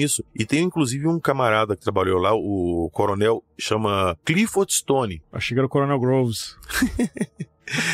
Ele trabalhou nesse departamento, sei lá, 35 anos, 40 anos da vida dele. Ele morreu, acho que foi ano retrasado. Mas antes de morrer, ele pôs a boca no trombone e falou tudo. Que participou de várias várias missões de recolhimento de nave, de corpos. Já tiveram contato com mais de 37 es- raças, espécies diferentes de alienígenas, saca? Então, que os Estados Unidos têm um controle muito grande disso, acho que eles só não apitam na Rússia e na China, no resto.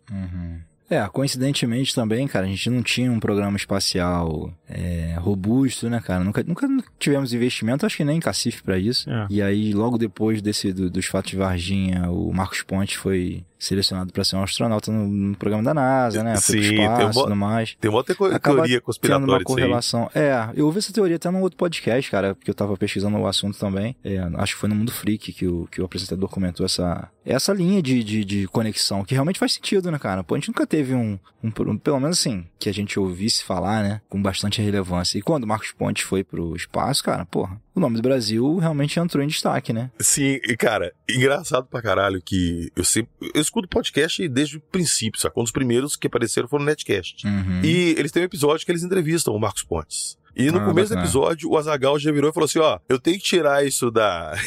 esse elefante branco da sala, senão o programa não vai, não vai pra frente. Senhor Marcos Pontes, é verdade que a sua ida pra NASA foi em troca do ET de Varginha? Perguntou na Ah. lata pra ele. Aham. Ele riu pra caramba e tal, e falou assim: ah, quem dera fosse verdade, acontecesse uma coisa assim, e da gente saber que ia ter. Aí deu o maior discurso filosófico e falou que não, não tem essa história. Se foi isso aí mesmo, nem ele sabe, cara. É. É, se bobear, tem isso mesmo. É verdade. Quando ele viu, ele já tava lá na NASA.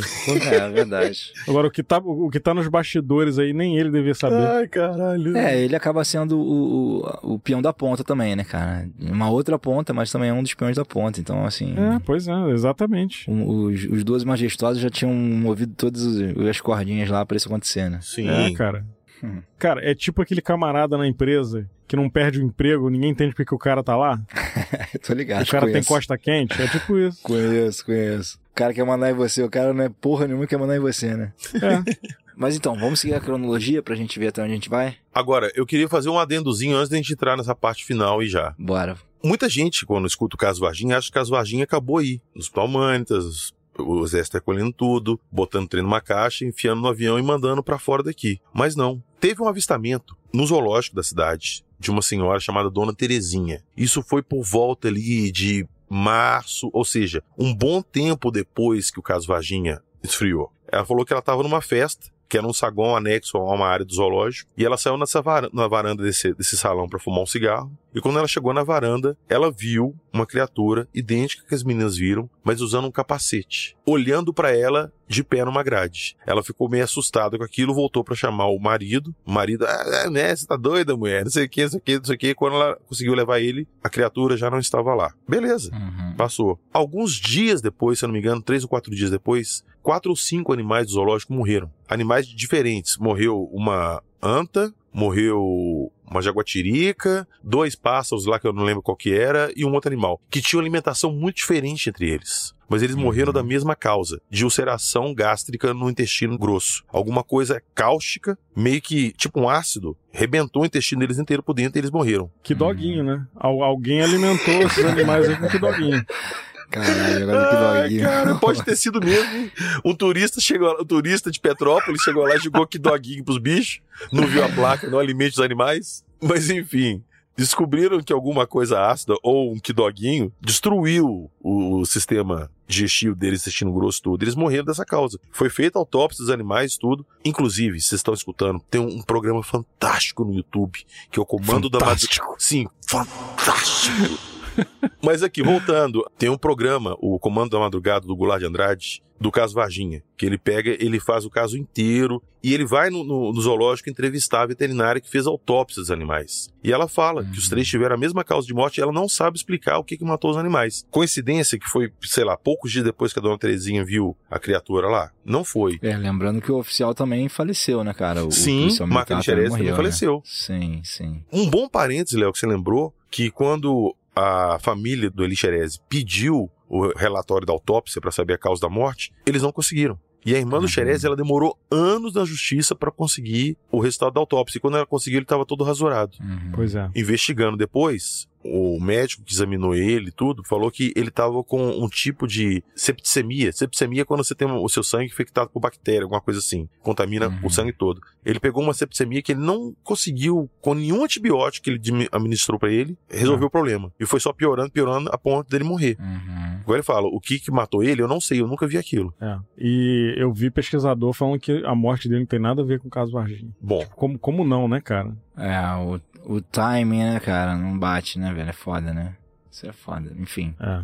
Como se não bastasse esse avistamento da dona Terezinha lá no zoológico e tudo, tem relatos que num rio ali próximo de Varginha, eu não vou lembrar agora o nome do rio, teve uma operação do exército e vários militares foram vistos nesse rio, com redes e tudo, e eles conseguiram capturar três criaturas nesse rio. Isso mesmo depois também do caso de Varginha. E detalhe, duas criaturas eram iguais às que as meninas viram, mas uma das criaturas era bem parecida, só que totalmente peluda. Era uma criatura peludona. Testemunhas relataram isso, que foi pego depois dos acontecimentos do caso Varginha. Então isso já seriam quatro, sete criaturas nessa soma total aí. Cara, até hoje ninguém sabe ao certo quantas criaturas foram capturadas. Mas foram Hum, muitas. Muitas. Entendi. Alguma coisa ali entre 5 e 8, 9, sacou? Uhum. É, muita coisa, né? Impressionante, cara. É doideira. Agora, é aquela parada, né? O que, que essas criaturas estavam fazendo ali depois do caso Varginha? Elas estavam procurando as primeiras que ficaram perdidas? E detalhe, quando as criaturas estavam lá no Hospital Humanitas, depois que elas foram retiradas tudo, os funcionários do Humanitas relataram que eles viam luzes sobrevoando o hospital, se aproximando. Ou seja, tinham alguma coisa ali procurando. Inclusive no documentário do Marcão, o Moment of Contact, eles entrevistam uma família lá que, no dia seguinte do avistamento das meninas, tinha uma nave gigantesca em cima da casa deles com aquele facho de luz tipo de helicóptero, sabe?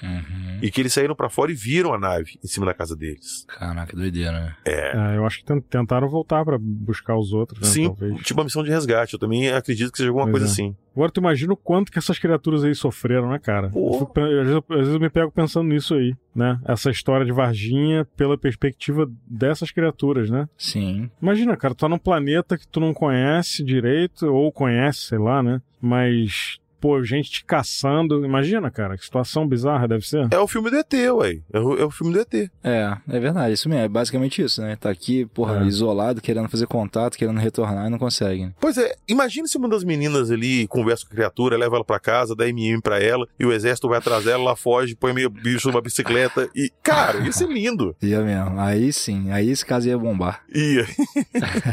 Tem uma coisa que eu me pergunto desse caso aí, que até se eu estiver perdendo algum, algum detalhe, o PH vai poder me corrigir. Mas, cara, eu fico imaginando como é que retiraram os destroços da nave lá, né? Porque não acharam mais nada no local, do, no suposto local onde a nave caiu, né? Ô, Ribas, aí que tá uma parada interessante. Tirando o relato do Carlos de Souza, eu não conheço nenhum relato do local da queda. Pois é, cara. Não conheço. Pois é. Aonde que essa nave caiu? É, cara, pode ser que a nave não tenha caído, tenha ficado ali em, em manutenção um períodozinho. Mas né? como que ela não caiu se ela tava variada, cara? É, não É. foi só uma testemunha que falou que ela tava variada, foi, foi mais de uma, sacou? Que essa nave caiu, caiu, porque as criaturas saíram dali. Se a nave não tivesse É. caído, tivesse ido embora, as criaturas teriam ido embora com ela. Sem dúvida, é, não faz sentido, né? Tem razão. Não ia ficar ali de bobeira, né? Exato. Eu gravei um episódio com o Antônio Faleiro um tempo atrás, a gente tocou no assunto Varginha, ele falou que não acredita no caso Varginha. Ele falou que ele acredita sim que as meninas viram alguma coisa ali no muro e tal, mas essa história toda de militar, que pegaram, que levaram, ele não acredita. Aí eu perguntei Pô, ele por quê. Ele falou, Controverso, hein? Sim, muito. Eu questionei ele, mas por que você acredita? Ele falou, cara, imagina uma nave com as criaturas caem, as criaturas saem dessa nave, pelada, sem roupa, sem nada, pro meio de uma cidade povoada. Não faz sentido. Por que elas não procuraram abrigo num local mais seguro, até um possível resgate vir? Elas eram, co- era criaturas de, de con- consciência, saca? Ou eram animais? Porque pra eles É. saírem sem roupa desarmado? É, não demonstra inteligência ali de- Exato. De, de, de ter malemolência, né? Malandragem carioca, né? Pô, cara, mas como, como que tu tem malandragem num, num planeta que tu não conhece, né, cara? Não, entendo isso tudo, mas. É, não, entendo que, eles É. estão ali, né? Por acidente e tal, né? Bom, sei lá, mas. A gente sempre teoriza que os, os aliens, né? São seres desenvolvidos, inteligentes, mas a gente não sabe também, né? Então, mas é exatamente isso que eu ia falar. Eu acho que a gente romantiza demais essa questão de seres de fora do planeta. Tudo bem. A gente imaginar que tem criaturas entrando numa nave e chegando aqui, atravessando o cosmos, por exemplo. Se presume que sejam inteligentes.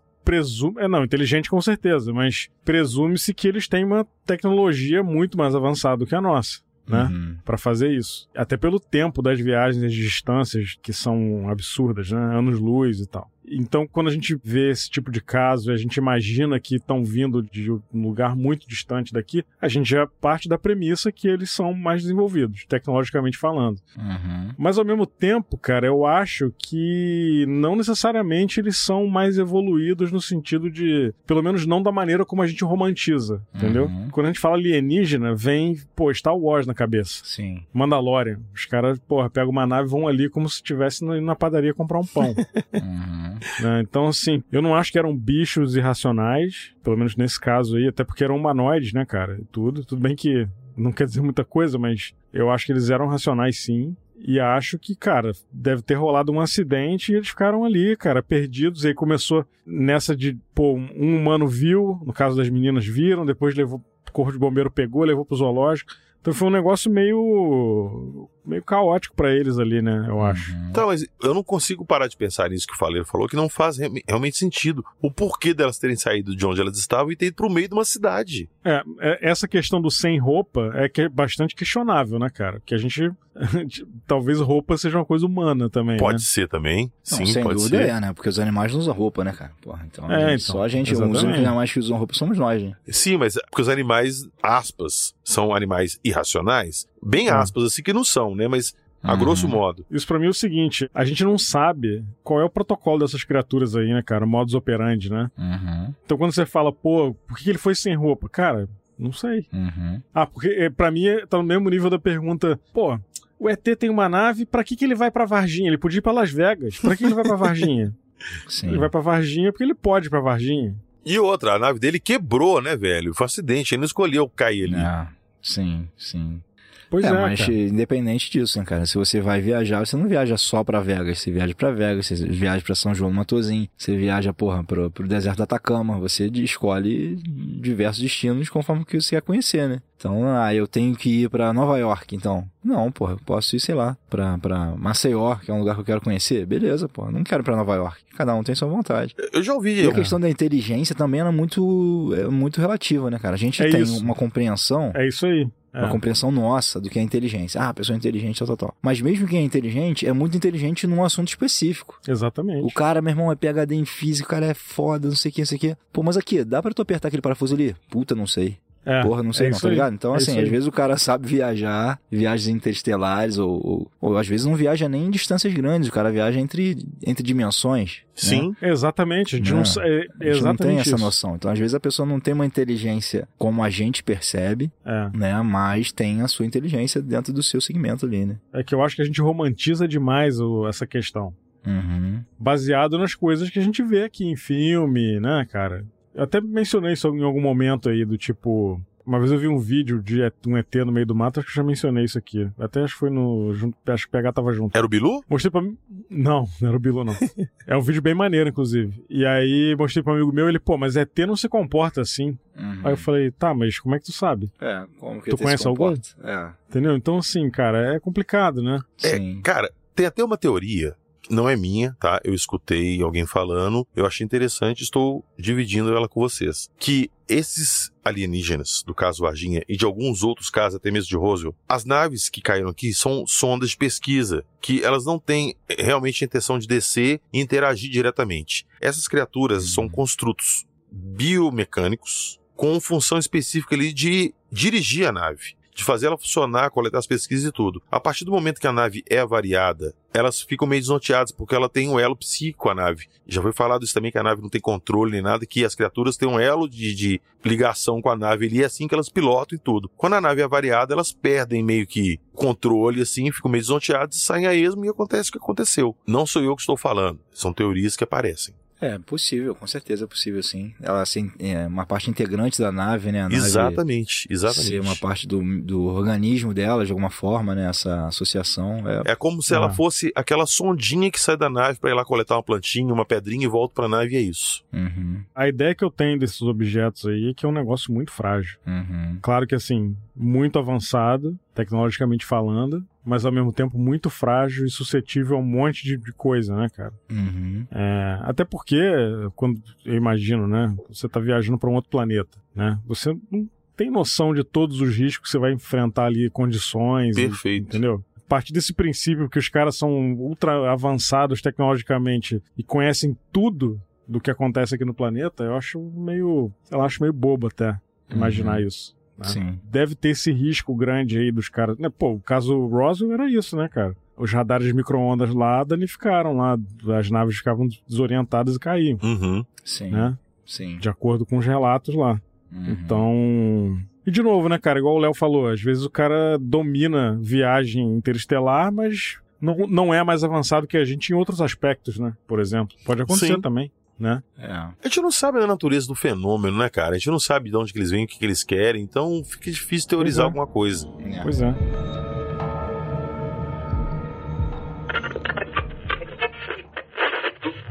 Quando te perguntarem qual rádio você ouve, responda ZYP23, Paranormal FM.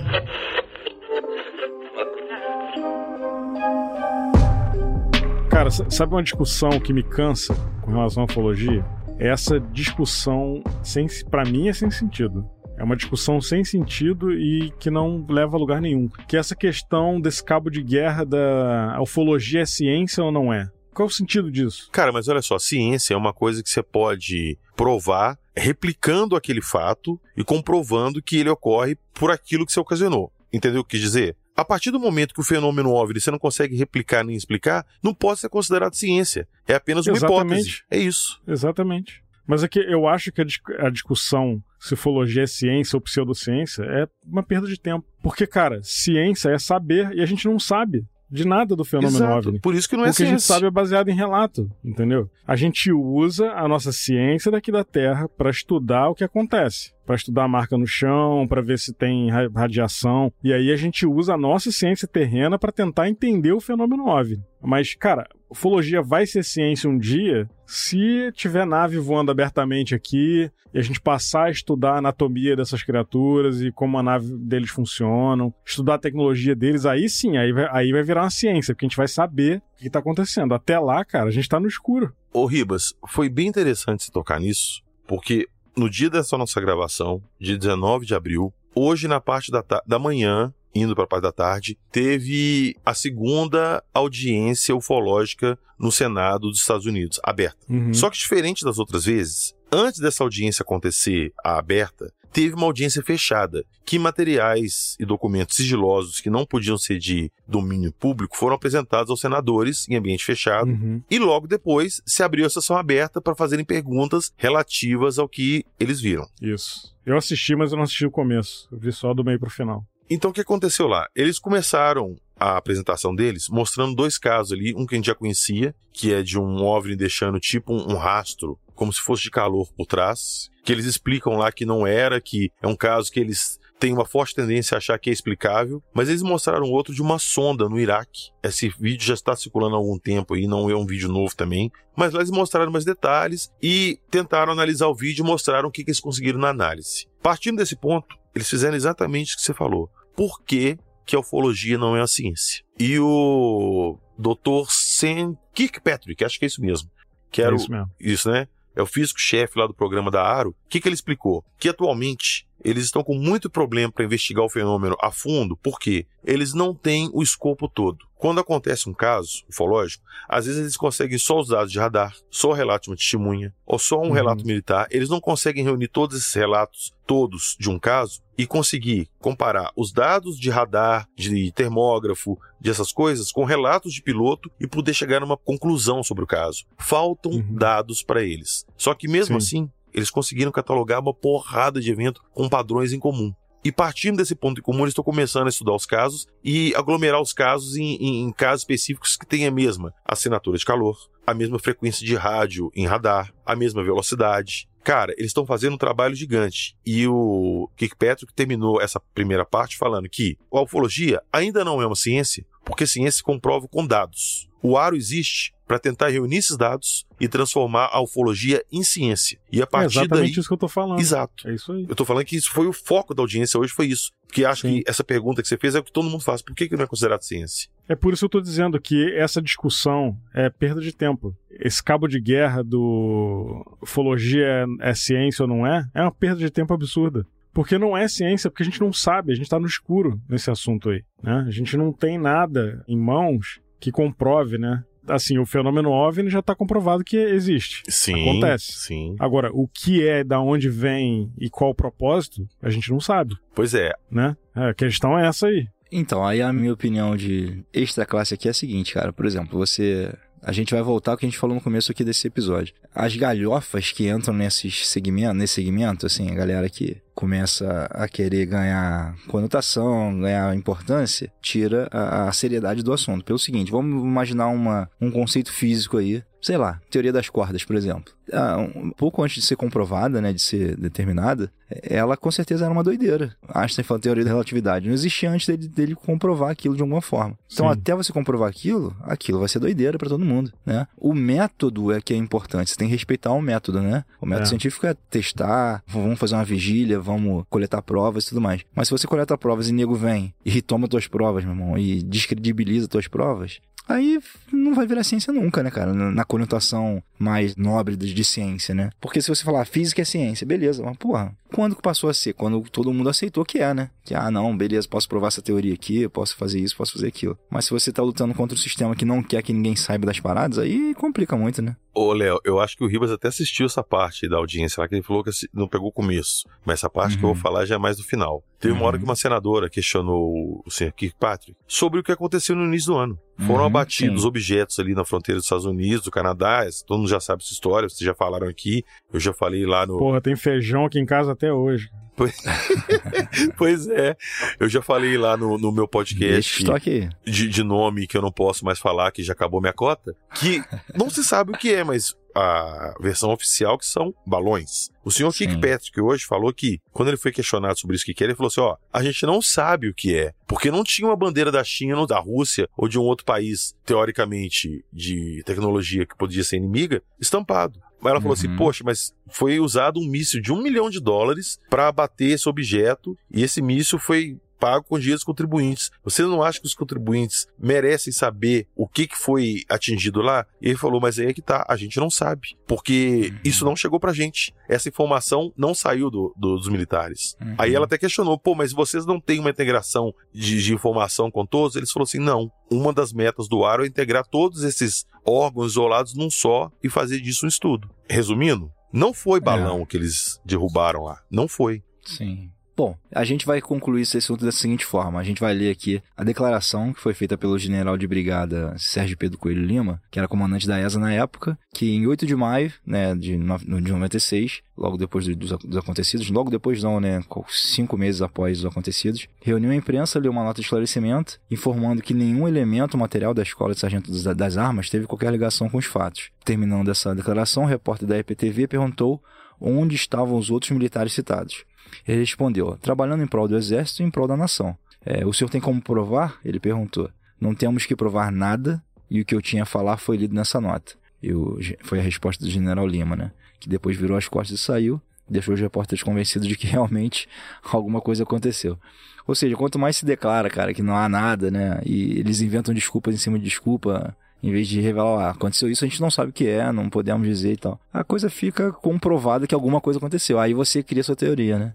Aí É, fica contigo pra criar. A gente sempre discute isso aqui, que verdade é uma só. Não existem várias verdades. A verdade ela é única. Quando o cara vira na primeira declaração e fala assim, não, o que as meninas viram foi um morador do local lá do Jardim Andere, chamado Mudim, que tinha uma certa deformidade física, um problema mental, e elas confundiram com ele. Não, não era porque as meninas conheciam o Mudim. Inclusive, até deram cigarro pra ele e tal, esse tipo de coisa. Tempos depois, é a história dos anões que o Ribas contou no início, que eles falaram que era um casal de anões. Cara, e depois veio a história do, do, do alinhamento também, né, Ribas? Teve essa história dos alinhamentos também, que tinha esse comboio. É, cara. Então. Porque é, ele, para justificar essa movimentação de caminhão do exército, disseram que, pô, estavam levando os caminhões para fazer alinhamento e balanceamento em Varginha. Sim. E tempos depois apareceu um outro general falando que a movimentação atípica no Hospital Humanitas é porque eles estavam fazendo reconhecimento de cadáveres da época da ditadura, alguma coisa assim, e por isso que, como era uma coisa assim sigilosa, eles isolaram o hospital. Cara, por que, que essa versão não apareceu de início então, sacou? Por que, que ela muda com o tempo? Porque não é verdade. É, esses remendos são sempre catastróficos, né, cara? Pô, sempre é. os caras que tentam remendar a parada e acaba piorando a versão da história que já era fraca por si só, né? Mas é isso, cara. Mas a questão é que, assim, pra quem é interessado pelo assunto, isso aí dá credibilidade. Uhum, sim, sim. Pra quem acha que é baboseira, isso aí confirma que é baboseira. Sim. Entendeu? No final das contas, a pessoa acredita naquilo que valida o que ela já tá pensando. É, é isso aí. Entendeu? Sim. Agora, olha só, a gente já contou o caso Roswell aqui. Vocês relembrem o caso Roswell. Caiu uma nave, os militares foram lá, recolheram a nave, recolheram os destroços, levaram os corpos para o hospital, recolheram os corpos do hospital, levaram para a base de White Patterson, todo esse traslado. Em Varginha, caiu uma nave, as criaturas foram recolhidas, foram levadas para o hospital, foram retiradas do hospital, foram levadas para Campinas, de Campinas para fora do Brasil. É o mesmo modus operandi. Pois é. o mesmo protocolo em ação. É só pegar os fatos do caso Varginha e os fatos do caso Roswell, que eles são idênticos. É, inclusive vale falar que, assim, tem dedo de militar americano. uh, Dedo não, os caras ah, se afundaram no caso Varginha até o joelho. Uhum. Né? Até o, o Marcão conversando com ele, ele falou que ele ouviu de um militar que, na época que estava acontecendo, né, que aconteceu o caso, foi uma confusão, né, cara, porque tinha militar americano deliberando sobre o que, que ia fazer, né? E aí o cara escutou nos corredores de um batalhão, não vou saber, acho que talvez o de Varginha, não sei. Acho que nem é de Varginha, né? O, o contingente que veio era de outro lugar, né? Não teve isso? Teve. Ele estava lá no, na escola da ESA e um dos oficiais saiu da sala, assim, uma sala de reunião muito puto e tal, passou por ele e é, ele tava esperando ele para conversar, falar alguma coisa, e começou com ele e falou assim: o que, que foi que você tá nervoso? Ele falou assim: não, esse povo vem de fora e acho que pode mandar na gente. É. Isso. Aí, o que o. o- não, te- e falou de uma outra forma. Ele falou assim: pô, o cara não fala nem português Isso. e quer cantar de galo aqui. Exato, isso, isso mesmo. Entendeu? Então, assim, cara, os protocolos usados em Varginha vieram de fora, cara. Vieram de fora. Então eu acredito até que a parte de desinformação faz parte do, desse protocolo aí. Com certeza, cara, com certeza. Isso que eu vou falar aqui agora, eu passei pro Marcão, mas o Marcão provavelmente não divulgou isso para ninguém ainda. E, cara, infelizmente é uma coisa que eu passei para ele e eu não tenho como provar porque a pessoa que me passou não quer que eu cite o nome dela. Vão lá, vou falar para vocês aqui. Um conhecido meu, tá? Vamos dizer assim, virou me e falou assim: "Ô PH, eu ouvi seu episódio lá de Varginha e tal, não sei o quê. E olha só, quando eu estava, eu não lembro se que foi que ele, se ele ouviu o episódio ou se eu falar numa live ou de Varginha, enfim, ele entrou em contato comigo por causa do Varginha. Ele falou: "Quando eu era novo, eu servia na Escola Militar das Agulhas Negras. Uma madrugada em janeiro, acionaram a gente para montar dois pelotões para sair numa missão de reconhecimento. Eu fiquei no pelotão reserva e um amigo meu saiu nesse pelotão que foi. Ele não saiu nessa, nessa reserva, não precisou ser acionado. Mas quando o amigo dele voltou, ele perguntou de que, tinha sido, o amigo dele virou e falou assim: Cara, não sei. A gente viajou por horas, paramos uma estrada de terra, mandaram eu descer e atirar em qualquer coisa anormal que aparecesse para mim manter o perímetro lá. O caminhão continuou, colocou outro soldado lá na frente e continuou isso. Passou umas três horas, eles voltaram a recolher a gente e foi embora. Onde que ele estava? O que que ele estava fazendo? Era Varginha. Por que, que botaram ele numa estrada de terra com tanta gente para fazer um perímetro no cador de isolamento? Porque eles não queriam que alguma coisa passasse. Agora, o que?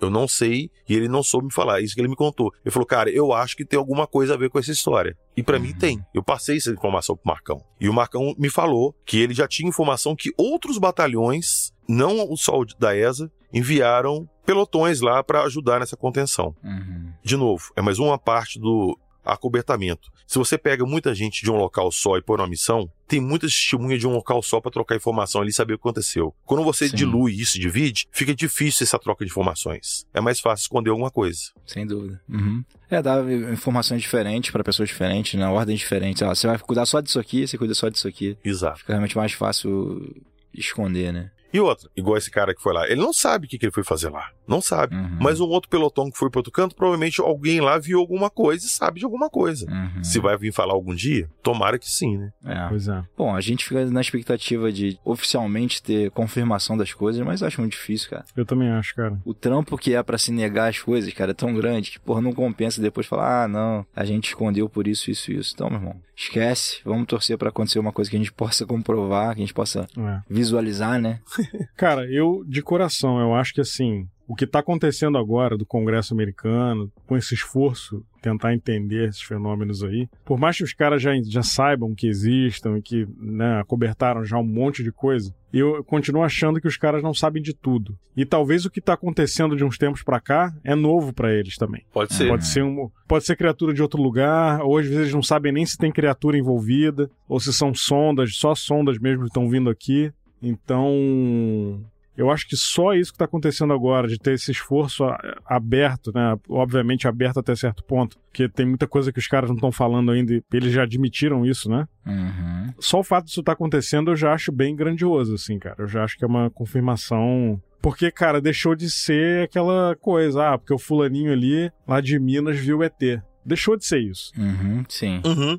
Há muito tempo. Eu não tô nem querendo engrandecer os Estados Unidos, não. Não, é, não entendo dessa forma. Eu vejo da, da seguinte maneira: militares de uma potência mundial estão falando abertamente sobre isso. Ponto. Uhum. Independente se é Estados Unidos ou outro país. Eu vejo dessa forma. Eu não vejo, ah, os Estados Unidos está falando. Eu vejo uma nação está falando sobre isso abertamente, né? Estudando. Uhum. Isso pra mim já é, cara, já é um grande passo, né? Uhum. Perante isso aí. Ô, ô, Ribas, uma coisa que eu não esqueço, que uma vez você me contou que estava numa conferência de ufologia aí no Canadá, e você encontrou com uma pesquisadora que te contou uma parada da NASA, que pra mim, na hora que você me falou isso, isso pra mim foi chocante, eu nunca esqueci isso. Você sabe do que eu tô falando, não sabe? Da Paula Harris? Sim, conta pra galera aí o que, que foi que ela te falou. Não, eu já falei, acho que eu já falei disso aqui, que ela disse que tava, que a NASA tá desenvolvendo um aparelho para enxergar o multiverso. Sim. Agora, se eles estão desenvolvendo uma parada dessa pra chegar ao multiverso, é que com certeza eles já desconfiam que existe um multiverso, concorda? Não, com certeza, tem indícios, né? Devem ter. Se eles estão fazendo algo para poder ver isso aí, é porque deve ter algum sinal, né? algum indício, né? Uhum. Mas, cara, é, é o que o Léo falou, assim.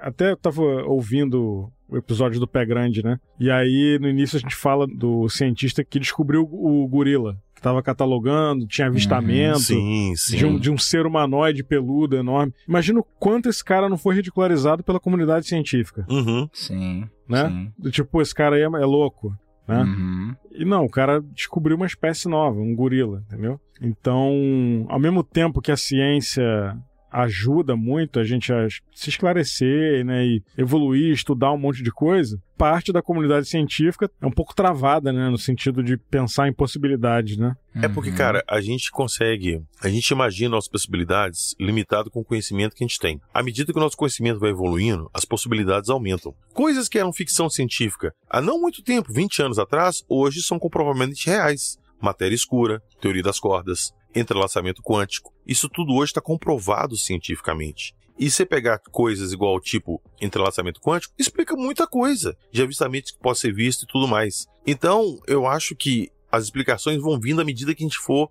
compreendendo melhor, como é que eu posso dizer, o mundo que a gente vive, o universo, como é que as coisas funcionam. Porque tem muita coisa que a gente não faz nem ideia, cara. O ser humano é muito preso no conhecimento ali da Terra. As nossas próprias Sim. leis da física, saiu da Terra para fora, já era. Não se aplica mais. É. Pois é. Eu vi, cara, o Bob Lazar falando que a ciência não consegue manipular a gravidade, cara. É. Não, não consegue entender a gravidade completamente. Se for parar a pensar, é um negócio muito maluco mesmo, né, de você entender.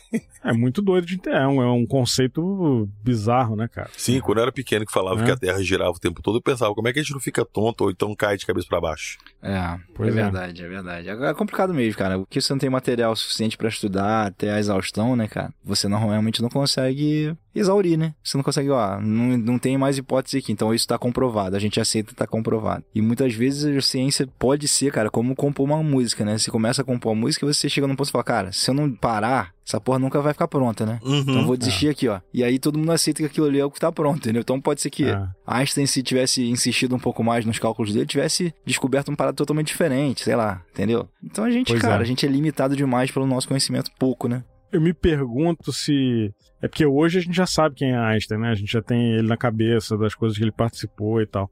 Eu, eu, eu me, me pergunto se na época dele ele foi tão respeitado quanto ele é hoje. Não. Devia, a comunidade científica devia torcer muito o nariz pra ele. No início, sim. Mas depois que ele começou a provar aquilo que ele falava, ele começou a ganhar um respeito gigante. Cara, pra provar a teoria dele da relatividade, ele teve que esperar um eclipse pra poder provar. É, saca? Que ele provou ali com dados e falou, cara, eu preciso de um eclipse. porque Eu não vou saber agora os detalhes técnicos de que por que ele precisava, mas era alguma coisa da angulação da luz à lua, com a, a luz do sol, com a sombra da Caraca. Terra, pra ele calcular a velocidade. E ele comprovou. E a partir daí, as coisas que todo mundo considerava dele piração vieram à tona. É, então. É, ele era, ele era pouco conhecido, era de boa. Aí quando ele virou famosão, aí nego respeita, né? É. Sim. Pois é, mas é isso, entendeu? Uhum. Eu acho assim, cara, organizações, e aí a gente pode colocar, não é organização, mas comunidades, pode ser comunidade científica, do que for. É cada um puxando peixe pro seu lado, cara. Sim, sim. No final das contas, sacou? Sim, é. É o cara que descobriu uma coisa ali, que ia ganhar um prêmio Nobel, e aí o cara. Né, se tu assistir Big Bang Theory, tem isso aí, né, cara? Uhum. Os físicos lá, o Sheldon, os caras um tentando descredibilizar o outro, né? Sim, sim. Assim, é, é claro que é uma sitcom, é uma série, né? Não é pra levar- ser levada a sério, mas, cara, isso é, faz parte do ser humano, né, cara? Uhum. Cara, agora, isso faz todo sentido hoje em dia. Por que, que a parada é dividida? Imagina que o exército descobre alguma coisa do fenômeno OVNI. Por que, que eles vão divulgar isso com as outras forças, com os negócios, se ele pode chegar, sei lá, pro Congresso e falar assim, ó, eu tenho uma coisa foda que eu preciso de mais verba pra pesquisar. E ele vai ter. Porque eles não vão querer que a Rússia tenha tecnologia alienígena. Sim, eu, eu tô falando isso, que quem tem o, conhecimento não quer dividir. É, exatamente, cara. Cara, tem aquele filme Sinais, que é um filme que eu adoro, inclusive, Uhum. o Mel Gibson. Tem uma- um trecho que o irmão dele, o Meryl, que é o Joaquim Fênix, né? Isso. Uhum. Ele- Eles foram na cidade comprar algumas coisas, né, e tal. E aí já tava rolando aquele burburinho de, de alienígena, de luzes no céu e tal. E aí ele entra num. num acho que é uma coisa do exército ali. E aí tem um militar sentado numa mesa lá e ele fala que ele quer se alistar e tal. E o militar começa a falar dos processos, do, do, do- do- do protocolo de invasão dos alienígenas. Uhum. Cara, aquela cena é muito, é muito maneira. E aí ele fala, bom, primeiro eles mandam alguns só pra ver, só pra sentir o terreno, Pra ver que perigo que eles vão encontrar, como é que é a nossa estrutura militar Uhum. e tal. E, e aí depois que eles entendem que é tranquilo vir aqui, chegar chegando, invadir, aí eles eles vêm mais em massa, né? Uhum. Já vem com os exércitos e tudo. Tu vê, cara, essa é a cabeça do militar, cara. Sim. Se tu for trocar ideia com o militar sobre invasão alienígena, o cara vai, vai, vai te dar esse protocolo aí. Porque é a maneira que ele entende. Exatamente. Faz sentido É. no nosso conhecimento, né? O treinamento que o cara recebeu. É isso, cara. Pois é. Basicamente é isso. Pois é. Bom, gente, deixa eu falar uma coisa então, porque assim, a gente conseguiu novamente falar de, de um assunto e não acrescentar nada nesse assunto. E não chegar numa conclusão. PH. Nem tem o que acrescentar mais em Varginha, né, cara? A verdade é essa. Acredite se quiser, PH. A verdade é essa. Não provou nada que ele falou que ia provar, e isso já estava provado desde o começo que ele não ia provar nada. Que isso aí é Eu- um, eu provei, é um charlatão. É um Eu charlatão provei, de marca maior. Eu, eu provei. Mas, cara, assim, é, eu acho que as pessoas vão ficar contentes dentro da minha presunção de ouvir a nossa opinião, porque as pessoas pedem, né, cara, você falar do assunto, né? Então, eu acho Sim. que nossa, nosso, nossa forma de, de, de, de mencionar o assunto é interessante para algumas pessoas. E por, por isso a gente agradece muito a vocês, gente. Muito obrigado por nos ouvirem aí. É isso aí, cara. Eu. Eu realmente acho que aconteceu alguma coisa ali em Varginha envolvendo seres de outro planeta. Porque tem muita coisa aí, cara. Tem muito. muito é uma, é um- uma reação em cadeia que aconteceu ali. Né? Não foi, de novo, né? Não foi um avistamento e um relato, não. Rolou um avistamento, um contato direto com a criatura, visual das meninas e outras pessoas também. Para corroborar isso, tem a movimentação estranha do exército na, na- naque- naquela região, que não tem interesse nenhum ali. Que interesse que o exército tem de fazer qualquer coisa ali em Varginha, né? Morreu uma pessoa, faleceu uma pessoa. Então, assim, eu realmente acho que aconteceu, cara. Realmente acho que aconteceu. Mas é a minha visão sobre o caso. Eu acho que tudo que tinha pra falar já foi falado desse caso aí. Mas ao mesmo tempo, cara, pra mim é um caso muito importante, né, pra ufologia mundial, né? E meio que botou o Brasil no mapa aí, apesar de ter Operação Prato e tudo. Porque, cara, Operação Prato é, é um caso fantástico, mas ao mesmo tempo ficou na mão do militar ali, entendeu? Não, não foi um negócio tão aberto quanto Varginha, né? E a Operação Prata aconteceu na ilha de Colares, que, né, tá lá, tipo, lugar isolado, então ficou muito ali fechado naquilo ali. O exército conseguiu acobertar ainda mais também, porque foi tudo controlado pelo exército, né? Era uma operação militar aquilo ali. É. Propriamente dita, né? Exato. E foi numa época que não tinha, não tinha câmera, não tinha celular. Tudo bem que Varginha também não. Mas já foi numa época que tinha internet, a informação já era mais amplamente difundida, né, cara? Então, assim, eu realmente acho que Varginha é um caso muito importante. E pra mim tá no mesmo nível de, de Roswell. Sim, né? concordo. E você, PH, qual é a tua? Cara, o Ribas falou tudo aí, eu não tem nada a acrescentar. A única coisa que eu tenho a acrescentar aqui é que é um caso muito grande, pra mim tá no top 5 de casos ufológicos mundiais. E a Operação Prato, ela é muito grande, mas ela é basicamente a história que o Orangi Holanda contou. A gente não tem muito além disso. Meu irmão, Operação Prato vai rolar quando eu for na tua casa em BH. Prepara aí que. Só prato fundo. Operação Prato, Garfo e Faca. Ah. É, Operação Prato Fundo. Mas voltando aqui, que a única coisa que a gente tem da Operação Prato até hoje é o depoimento do Orange Holanda. Até hoje. Eu não vou falar mais nada, mas tem coisa aparecendo aí, tem coisa foda pra vir. Ah, tu não vai ficar dando spoilerzinho de, de acredite se quiser aqui no Paranormal, não, tá, Eu cara? falei nada. Chegou, chegou no meu limite já também, pelo amor de Deus. Eu sou um cara tolerante, mas pelo amor de Deus, né?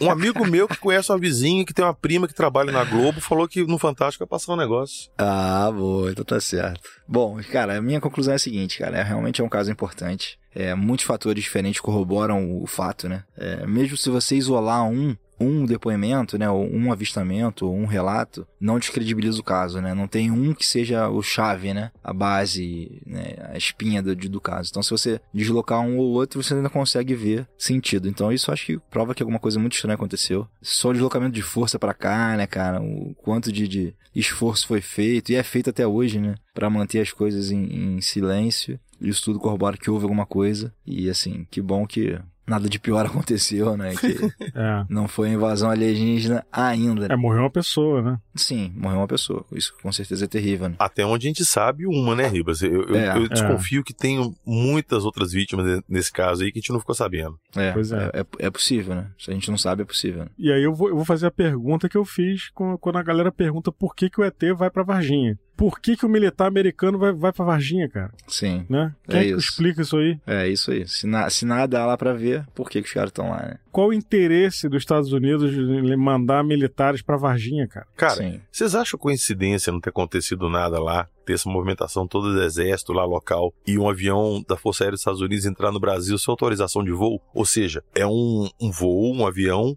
não oficial, que veio numa missão Claro. aqui não oficial. Pegar o quê? Não sabemos. Pois é. O Birajara Rodrigues e Vitório Pacatini dizem ter recebido informações seguras de que o suposto ET foi levado no dia 22 de janeiro pelo Exército até uma unidade militar em Campinas. Lá vai começar a próxima etapa da investigação. Apesar de todos os desmentidos, mesmo levando em conta o quanto é difícil acreditar que uma criatura alienígena esteve por aqui e foi capturada pelas Forças Armadas, os pesquisadores estão convencidos. Alguma coisa muito importante aconteceu na cidade de Varginha no mês de janeiro de 1996.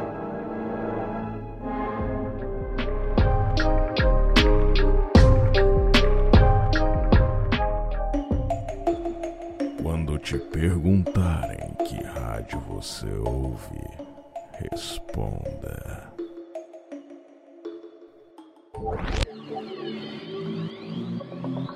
ZYP 23 Paranormal FM.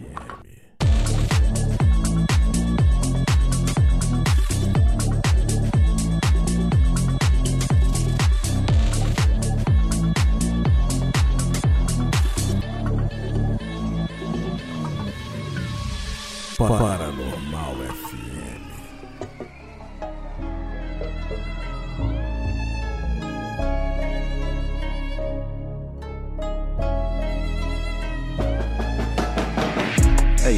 gente. A gente falou o que podia falar aqui dentro dos dados que temos.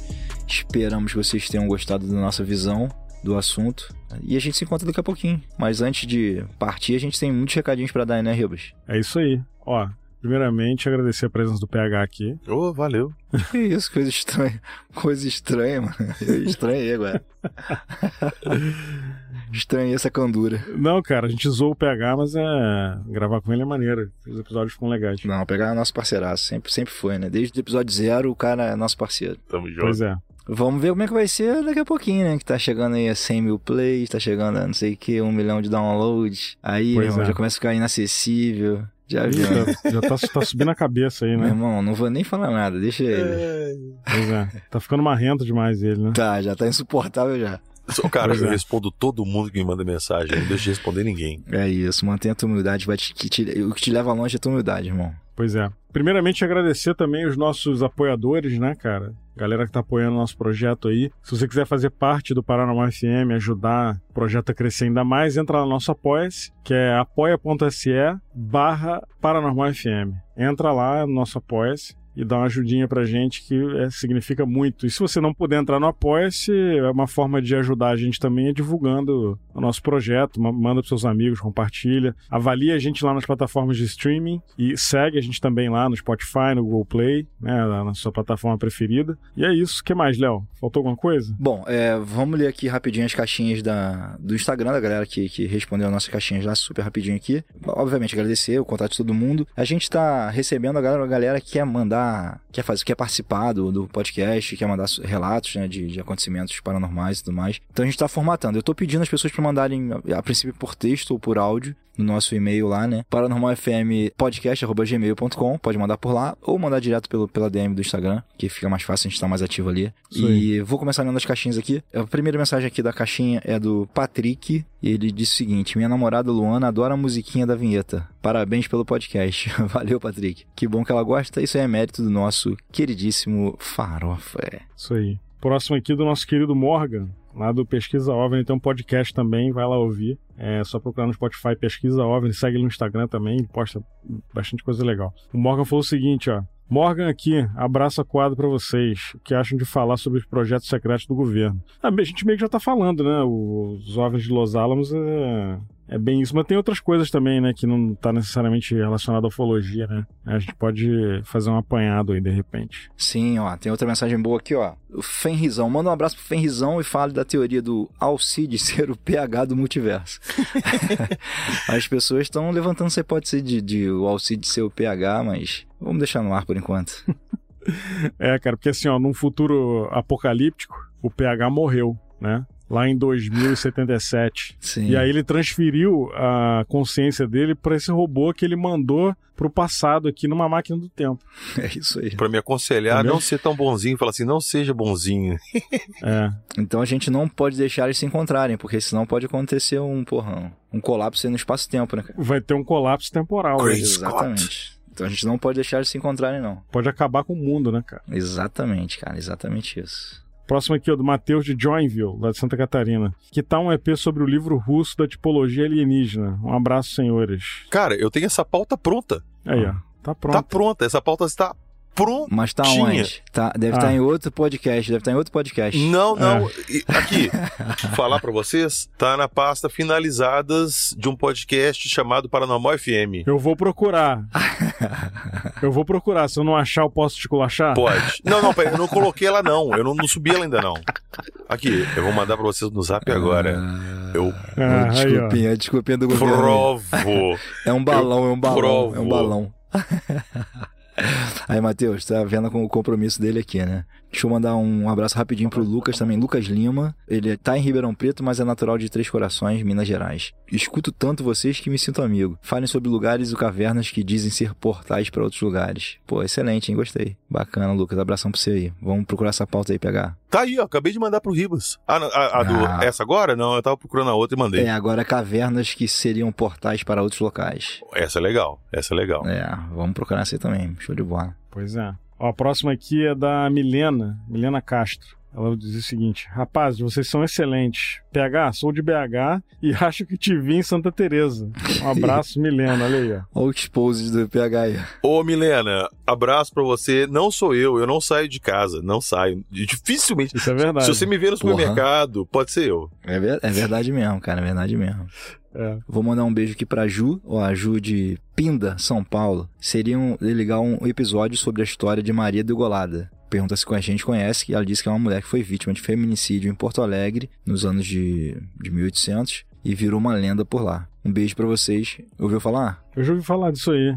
Bizarro, né? Não, não seria uma versão da loura do banheiro, não? Pô, não sei, cara. De repente é uma versão sulista, né? É porque a versão da loura do banheiro é uma loura que foi degolada e ela assombra os banheiros e tal, não sei o que, quando você aparece no espelho. É uma versão adaptada da Blood Mary, da Maria Sangrenta dos Estados Unidos. Ah, pode crer. Pode ser que ela tenha outro crer. nome lá na região dela. Maria Sangrenta é um nome muito mais bizarro do que Loura do Banheiro. Ah, Loura, com Loura do. Banheiro é um negócio que não dá medo, né? É verdade. Até você é ver. verdade. Até você encontrar. É, também tem isso, exatamente. Exatamente. É. Bom, esse- essa foi a mensagem da Juliana Young Miller. Obrigado, Ju, pela sua mensagem aí. Tamo junto. Beleza. Próximo aqui, ó, do Lucas Sato. Quer dizer que vem ufologia por aí, ó. A galera já tá ligada quando o PH tá aqui é pra falar de ET. Tá vendo? Termine de maratonar e digo, tem um novo podcast favorito. Pô, valeu, Lucas. Brigadão, cara. Pode parar por aqui mesmo. Não precisa ouvir nada de, de acredite se quiser nada não, que não tem nada a acrescentar lá. É, aqui, acredita se quiser o quê? Aqui tu chegou, tu já tá bem acomodado aqui, fica tranquilo. É. E um abraço aqui, ó, pro Naldinho Silva Lira. Falem sobre os Incubos. Afinal, eles também inspiraram o nome de uma das melhores bandas. Pô, concordo, Incubos é pica, irmão. Pica, pica, som brabo, brabo, brabo. Bacana aí, um, um legal, um tema legal. Incubos e Sucubos. Não conheço a história do Incubus. Não, da banda ou do ou do, da mitologia? Se eu falar que eu não conheço muito bem Incubus banda também, eu vou ser enxotado. Não, não, de forma nenhuma, pô. Nem nem é uma banda tão mainstream, não. Então tá, então eu não conheço nenhum dos dois direito. Um Incubos e Sucubos, já ouviu falar do- dos espíritos? Não sei se são espíritos, é uma mitologia, né? Já. Sucubus é que atacava homem e. Incu... in- Aliás, Incubus era. é, atacava homem, Sucubus era, atacava mulher. Sim. Ah, é? Não, acho que é o contrário, mas enfim. Todo mundo que já jogou Darkstalkers conhece a Sucubus, a Morrigan. Ah, então. Sucubus é feminino. Ah, é uma ok. mulher. É uma Ok. mulher demônio. É a Morrigan do Darkstalkers. É, Ah, tem, tem ok. no, no, no Diablo também tem sucubus. Ah, então bacana, bacana. Só pela mitologia eu já, já curti. Vamos, vamos buscar isso também. Mas era um caô pra galera justificar a masturbação. Ah, ok. É isso. A, a poluição, poluição noturna. Ah, tu se masturbou de noite? Pô, foi, mas não foi. Foi a Sucubus que veio aqui, me visitou e me fez fazer isso. Saquei, pode crer. É isso, entendeu? Sim. Bom, deixa eu atropelar e mandar mais um aqui, ó, pra Mariana de Pirapozinho, interior de São Paulo. Amo o podcast de vocês, não perco um sucesso. Valeu, Mari. Tamo junto aí, valeu. Ó, a próxima mensagem aqui do Matheus Neote. Aquela risada do PH. É carisma ou sinal de que é algo errado? Eu vou te responder, Matheus. É algo muito errado aí que acho que nem terapia resolve. Sim. É, tô Né? A pessoa ser de bem com a vida é muito errado. Ainda mais nesse mundo que a gente vive. Não, não é de bem com a vida. Não, não, não. não de bem, não, isso não é. Isso é loucura. Isso não é de bem com a vida. Tem Quando o cara nome. saca a, a carta do mundo que a gente vive, irmão, porra, o cara tá sem, tá sem argumento, tá sem argumento. Cara, é, é tipo o filme do Coringa, sacou? Que ele vivia rindo à toa. É o. PH. E o Coringa era feliz, rapaz. Tudo pra ele era piada. Porra, não era. Não era não, velho. Não era não, não era feliz não. Não vou falar besteira não. É feliz ele não era, não. Cara, é loucura pra você, pra ele não Ih, era. Começou os dois. Vamos baixar o bolinho o casal aí, porque tem uma pessoa que é um terceiro aqui, tá? Pô, get a, get a room vocês dois aí. Deixa eu fazer meu trampo aqui. Ó, beijo pra Gisele Costa que falou: falem sobre Sete Além. Gisele de São Paulo. Pô, cara, eu tô afim de falar desse, desse tema aí, cara. Sim, já- é recorrente esse pedido, hein? Já pediram outras vezes. Né, PH? Né? Cadê? Pô, pois é, boa pergunta, cadê? Bom, gente, eu acho que o clima ficou pesado, a gente vai ter que encerrar por aqui. Obrigado por quem participou. Ó, se vocês viram o post aí da camiseta é, do Paranormal FM, vai rolar, hein? Fiquem atentos, Ó. economizem dinheiro. Só não economizem o que vocês mandam pro Apoia-se, mas o resto vocês economizem pra comprar camisa. É isso aí. No mais, galera, muito obrigado pela audiência novamente e tamo junto. É isso aí, pessoal. PH, passa pra galera aí teus contatos. Como é que o ouvinte faz pra te achar? Não que seja difícil, né? O cara tá famoso. É só procurar lá no Spotify, acredite se quiser podcast, no Instagram também, arroba acredite se quiser podcast. E é isso, não, não é difícil me achar. Tá lá. Ou então você escuta durante o episódio aqui, alguma das 70 vezes que eu citei o nome do, do podcast e fica mais fácil ainda. O famoso PH Jequi- Jequiti, né, cara? Toda hora. Se quiser. Se quiser. Acredito- Isso funciona. Vocês lembram dessa Funciona. propaganda até hoje, Jequiti tá na cabeça de vocês. É verdade, funciona mesmo. O- Mas o Silvio é um gênio, né? Vamos, vamos combinar entre nós aqui. PH, obrigado pela tua participação, irmão. Muito obrigado. O onipresente PH Eu que agradeço. juntou-se aqui aos debulhadores de mistérios, Ribas e Léo, para fazer esse episódio aqui alucinante. Gente, obrigado de novo aí pela presença de vocês todos. PH, beijo pra você e tamo junto. Valeu. Valeu, gente. Até o próximo episódio.